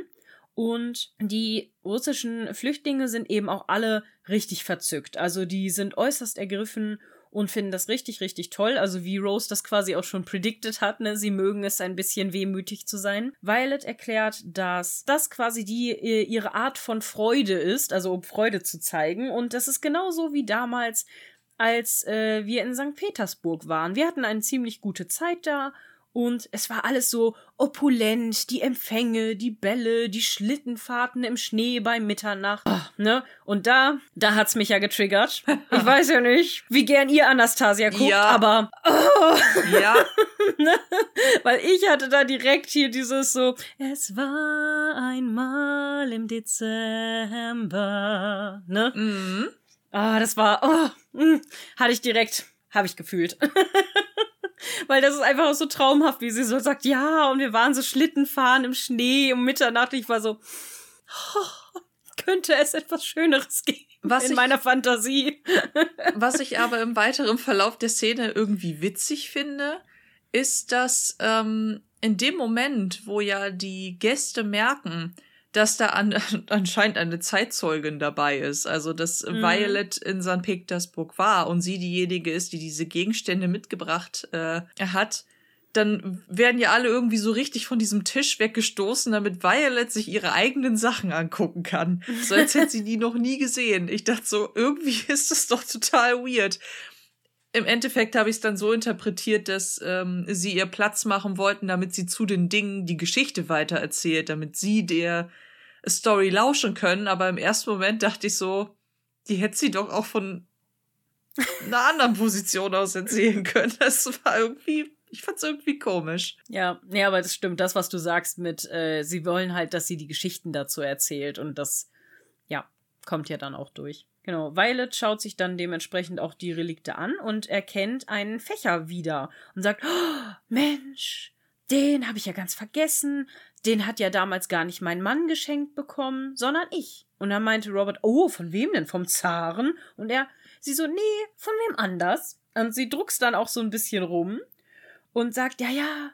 es war damals auch so heiß, weißt du, draußen lag Eis und Schnee und die Fenster hatten Eisblumen dran, aber im Palast war es warm wie in den Tropen und ich hatte dieses hellblaue Kleid mit Silber an und dann schaltet sich Prinz Karagan ein und sagt, ja, und dann habe ich dir diesen Fächer geschenkt, weil es dir so warm war. Und du hast ihn versteckt, falls Lord Grantham böse werden könnte, weil sich das nicht gehört, so ein Geschenk von einem anderen Mann zu bekommen. Und dann äh, sind alle direkt erstmal so, mm -hmm, hallo, was geht denn hier ab?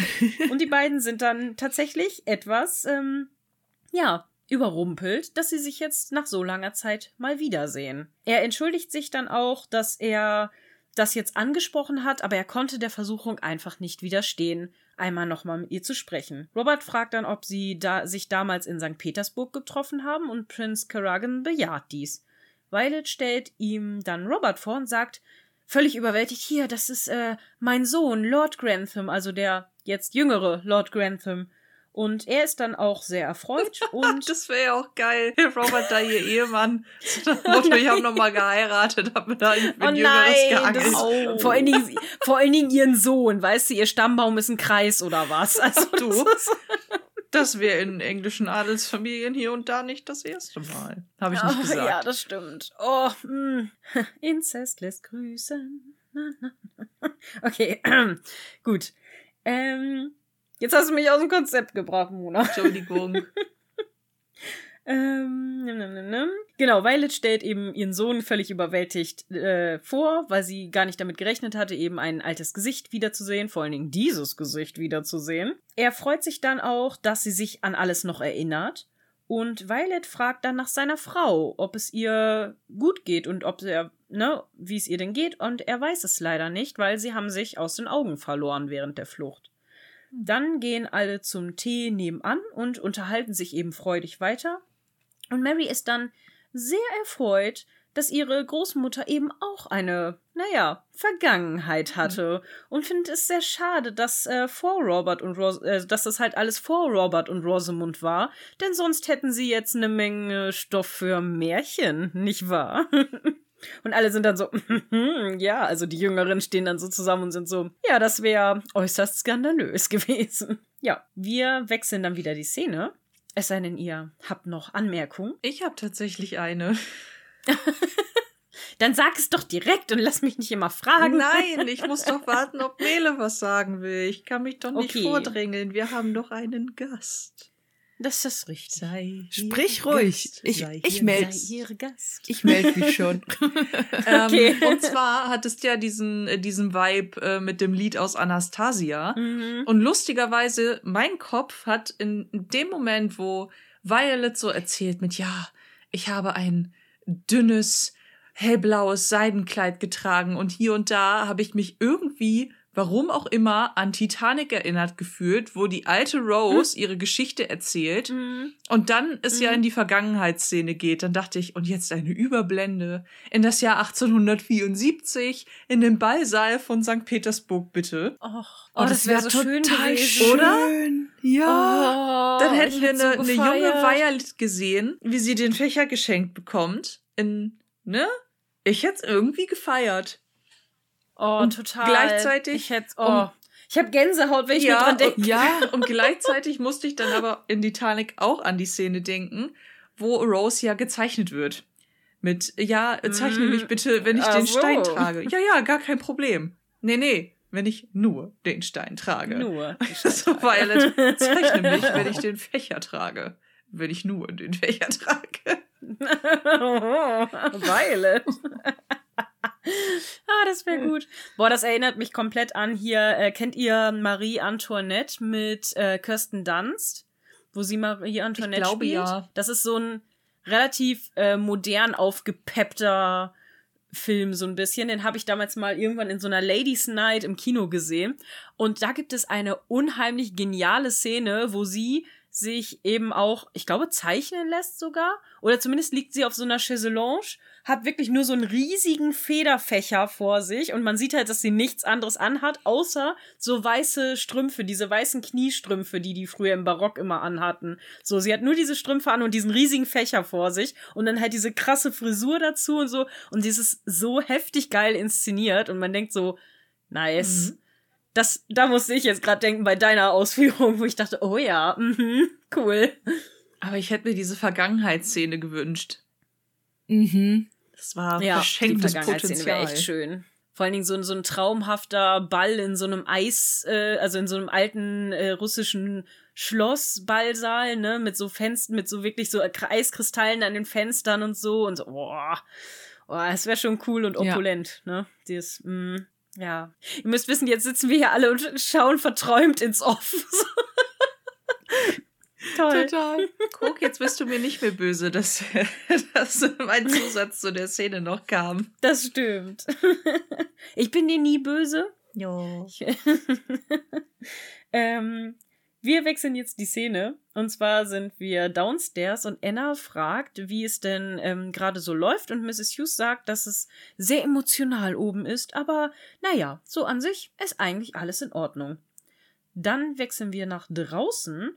Und Violet sagt, dass sie jetzt gehen muss. Und Mary erklärt, dass Violet ihr Dilemma jetzt wohl etwas besser verstehen wird, als sie ihr noch weismachen wollte vorher, ne? Also, Granny, ne?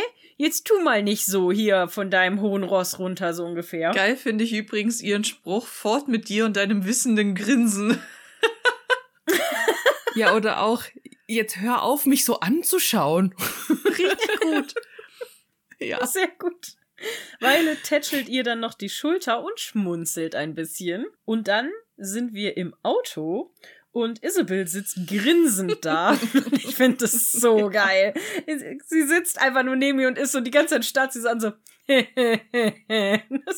es ist so gut. Und fragt dann, ob Violet ihren Verehrer denn nochmal wiedersehen will. Und beide fahren dann ab und Violet guckt sie nur so richtig so. Entschuldigung, so, so richtig empört an. Und sitzt dann so. Hä? Mir hat nur noch gefehlt, dass, äh, dass Violet sich noch so empört umdreht, so. Also, lass du uns lieber noch mal über Lord Merton sprechen. da fehlt Oh mir ja, noch eine Antwort genau. auf meine Du, Frage. Lord Merton. Wie geht's eigentlich Ah, Lord geil. Merton? Hm? Schon lange nichts mehr gehört? Ja, Wo war der eigentlich die letzte Zeit? So. Hast, hast du das, äh, das Zimmer mit Leben gefüllt, was die Hand einer Frau benötigt? Mhm. Was war denn da mit diesem Zimmer? Du fandest es doch so toll, wie seine Mutter das eingerichtet hat. War das nicht seine Frau? Nee, die Mutter hat das Nee, eingerichtet. seine, seine Mutter, ja. Und deswegen fand ja die Frau auch so, so kacke. Ja, genau. Aber mit diesen Worten beenden wir die Folge. Es ist äh, vorbei, es ist angerichtet und wir verabschieden uns ins Dessert. Zum Abschluss gönnen wir uns nochmal ein leckeres Dessert. Mona, möchtest du das Dessert einleiten? Das kann ich sehr gerne tun. Okay. Wir sollten natürlich unsere Lieblingsfigur, unsere unsympathischste äh, Hassfigur küren und unser Lieblingszitat. Mele, möchtest du anfangen? Sehr gerne. Also meine Lieblingsfigur ist Cora. Ich mag sie da, Mhm. sie ist schlagfertig, sie hat einfach recht und sie verhält sich richtig. Also ich sehe in allem eigentlich äh, kein Fehlverhalten. Gut, sie hat mitgeflirtet, finde aber auf einer eine unfassbar gute, respektierliche Art und deswegen ist sie meine Lieblingsfigur. Schön. Ja. Und deine unsympathischste Figur? Ah, da gab's natürlich ein paar, ne? Also ganz kurz vorweg, ich habe einen eine Ehrenhassfigur und das ist Miss Bunting. Eine Ehrenhassfigur. irgendwie- ja, Ehrenhassfigur. in jeder ähm, Folge, wo die da ist, ähm, ist die immer meine Hassfigur. Ich habe, ich glaube, es gibt keine einzige Folge, wo ich wirklich sagen kann, nee, da war sie jetzt richtig cool. Ja. ähm, Okay. aber meine ähm, Hassfigur selber ist tatsächlich Robert, Mhm. muss ich sagen. Diese, diese Aktion, was er da abgezogen hat, äh, mit dieser Eifersucht, mit dem Quatsch und dieses Runterbuttern oder sie so, ah, ähm, ja, ihr da nicht einen guten Kunstgeschmack zuzutrauen und so weiter, das finde ich halt überhaupt nicht in Ordnung und deswegen Mhm. ist er meine Hassfigur. Ja. Mhm. Möchtest du weitermachen, Isa? Ja, Hassfigur stimme ich Mele tatsächlich komplett zu.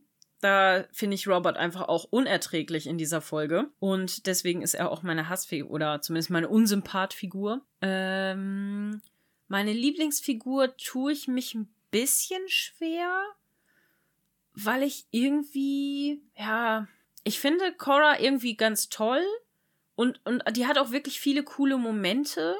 Aber irgendwie weiß ich nicht, ob es zu einer Lieblingsfigur reicht. Ich weiß aber auch nicht, wen ich anderes gut fände. Also im Moment, die sind alle so relativ basic, diese Folge, so viele Charaktere. Ich meine, es gibt viele wieder lustige Momente.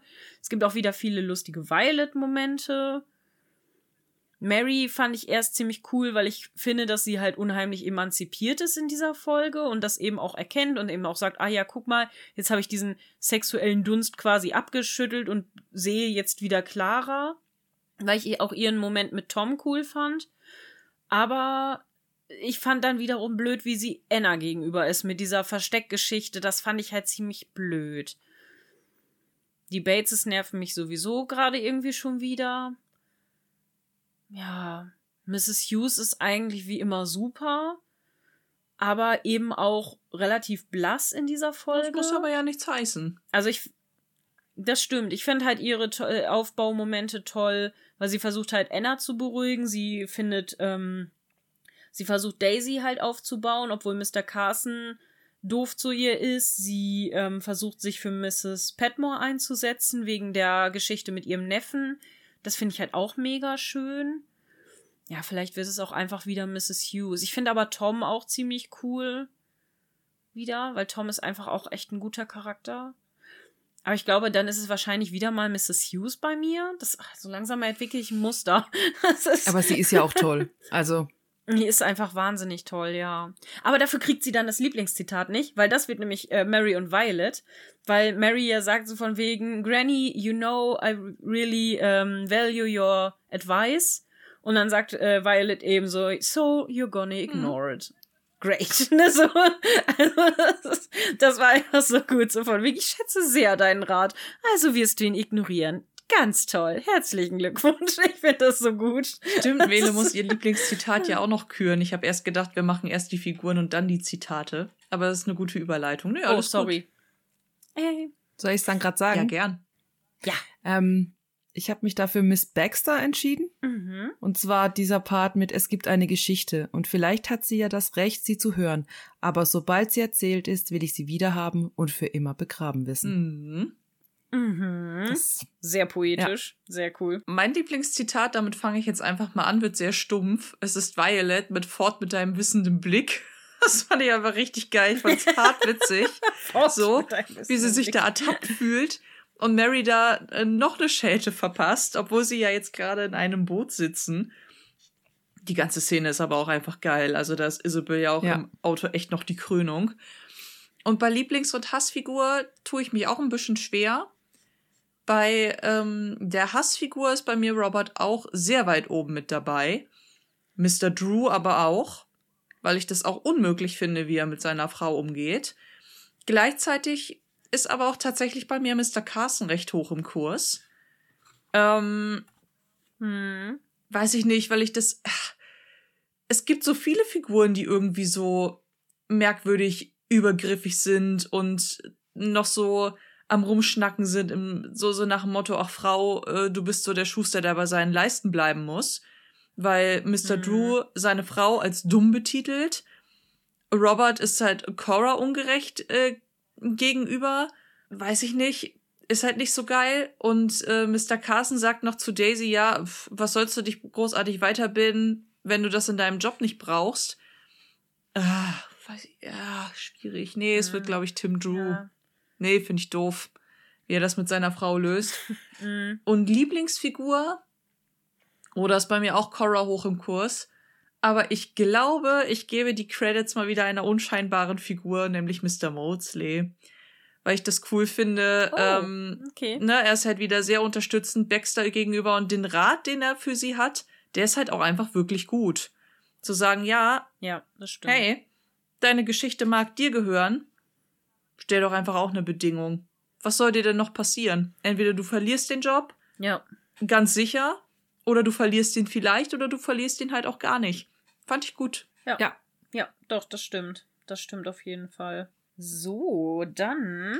Achso, wir müssen ja noch Leuten danken. Ja, nicht wahr, das müssen Mona? wir.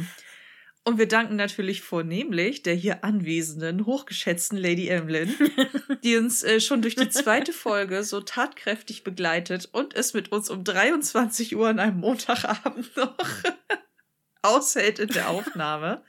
Vielen lieben Dank für deine Oh ja. Unterstützung. sehr gerne. Oh, Dankeschön. Wir danken natürlich auch ähm, weiterhin Fox und Lord Daniel, die uns bei Steady unterstützen. Und das könnt Mhm. ihr da draußen natürlich auch tun, entweder bei Steady oder auch bei Kofi. Wir freuen uns aber natürlich auch, wenn ihr mal an äh, in unserem Merch-Shop vorbei äh, äh, guckt. Da trägt Lady Emlyn sogar auch gerade nach wie vor ein T-Shirt. Oh, ich sehe das immer Mhm. wieder gern. Und ähm, ansonsten freuen wir uns natürlich, wenn ihr unsere Folgen hört, wenn ihr uns Feedback gebt, wenn ihr bei Instagram, Facebook, bei YouTube, wenn ihr überall vorbeiguckt, uns ein Follow dalasst, ein Like, uns teilt, von uns weitererzählt und bei Potsblitz reinhört. Den Gefallen könntet ihr uns nämlich auch noch tun. Uh, Dankeschön für diese Schleichwerbung. so hinten raus noch mal rein, ne? Oder, oder was?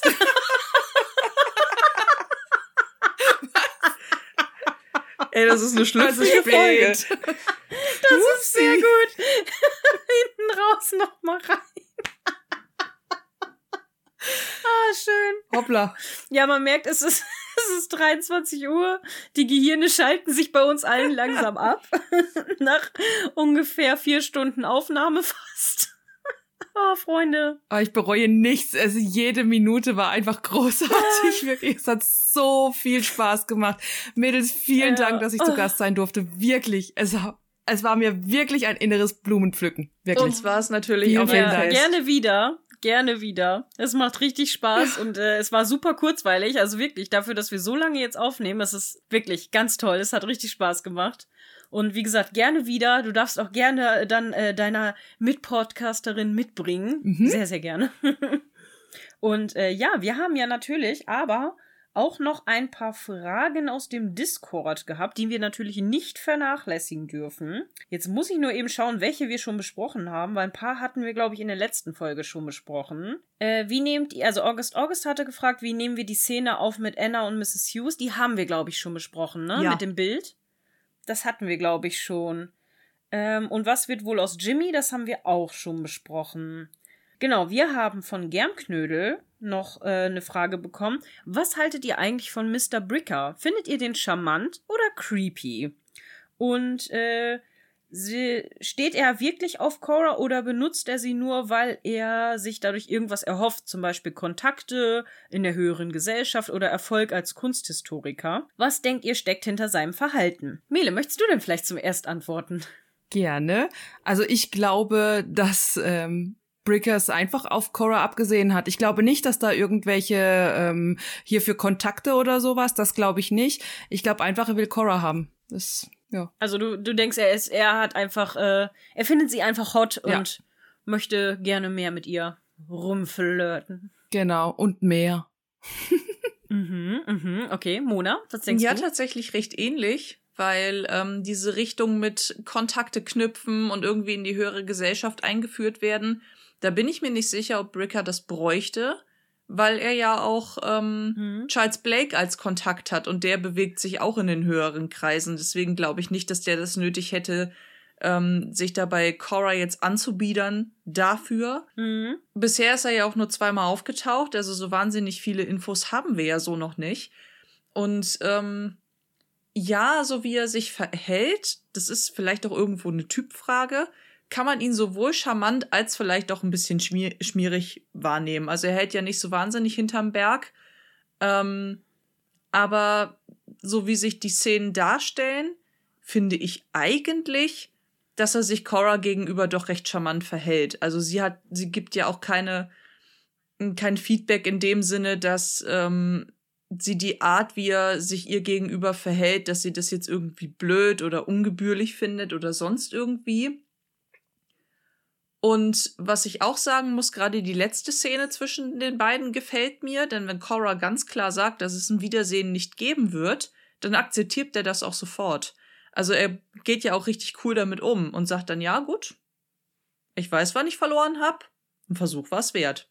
Ich würde auch sagen, der hat erstmal, der hat erstmal Interesse an Cora und findet es vielleicht sogar Mhm. einfach auch beeindruckend, dass eine Lady wie sie so ein Scharfsinn Mhm. in dieser Kunsthistorik mitbringt, weil ich glaube nicht, dass das selbstverständlich ist, so aus dem Nichts heraus. Nee, das stimmt. Ja. Ja, ich sehe das ähnlich wie ihr, auf jeden Fall. Also ich denke auch, dass er ernsthaftes Interesse an Cora hat. Ich finde seine ähm, Flirtversuche ein bisschen zu unsubtil. Einfach weil sich das überhaupt nicht gehört und in der Zeit auch ziemlich, ziemlich verpönt ist. Deswegen ist es eigentlich ein bisschen too much, wie er das macht, was es dann doch ein bisschen creepy macht. Aber andersrum, also aus dem heutigen Blick voll okay. Also komplett in Ordnung. Das ist nicht übergriffig. Er akzeptiert ihre Grenzen. Es ist alles komplett in Ordnung. Ne? Er ist einfach nur super nett zu ihr und wertschätzt sie für das, was sie ist. Und das ist auch richtig cool. Und Cora braucht das anscheinend gerade auch sehr. Sonst würde sie da ja auch überhaupt nicht drauf eingehen, so einigermaßen. Und ähm, ja, also ich denke auch, dass er sich da nichts erhofft, weil ich glaube, das hat er nicht nötig, wie ihr schon sagtet, dass er eben, ja, er hat Kontakte nach oben, was braucht er nicht, ne? Sonst wäre er auf Downton gar nicht eingeladen worden, wenn er nicht Kontakte hätte. Also, das braucht er gar nicht. Und ansonsten, ähm, ja, ich denke auch, dass er ernstes Interesse an Cora hat, aber er könnte, er könnte das etwas subtiler machen. Das würde es vielleicht ein bisschen besser machen. Aber so im Großen und Ganzen stimme ich euch auf jeden Fall zu. Aus Also, damaliger ja. Sicht auf jeden Fall mit der mit dem subtilen. Auf der anderen Seite, Hm. so aus meiner modernen Sicht heraus, fand ich das eigentlich total erfrischend, dass er das auf eine Ja, natürlich. ja doch recht charmante Art, aber recht direkt macht. Weil ähm, ich denke mal, wie wir hier Anwesenden kennen diese Situation mit es ist irgendwie flirty und du bist dir aber gar nicht so richtig sicher, ist es das jetzt? Ist die Person nur nett Oh ja. zu mir? Und das sind einfach Fragen, die muss sich Cora nicht stellen. Und das kann manchmal sehr erfrischend sein, wenn du einfach weißt, woran du bist. Ja, ja, das stimmt. Ja. Ich bin leider auch jemand, der das echt nicht schnallt, wenn man mit mir Ich auch flirtet. nicht, tröste dich. Cool, dann sind wir jetzt zu dritt in diesem Club, weil bei mir kommt das auch nicht an. Und er ist so, oh Mensch, der flirtet aber schon hart mit dir. Und ich denk so, ach echt? Nee, nee, der ist nur nett. Ja, genau, er hat dir das fünfte Bier ausgegeben. Nee, nee, der ist nur nett. ja, ja, genau.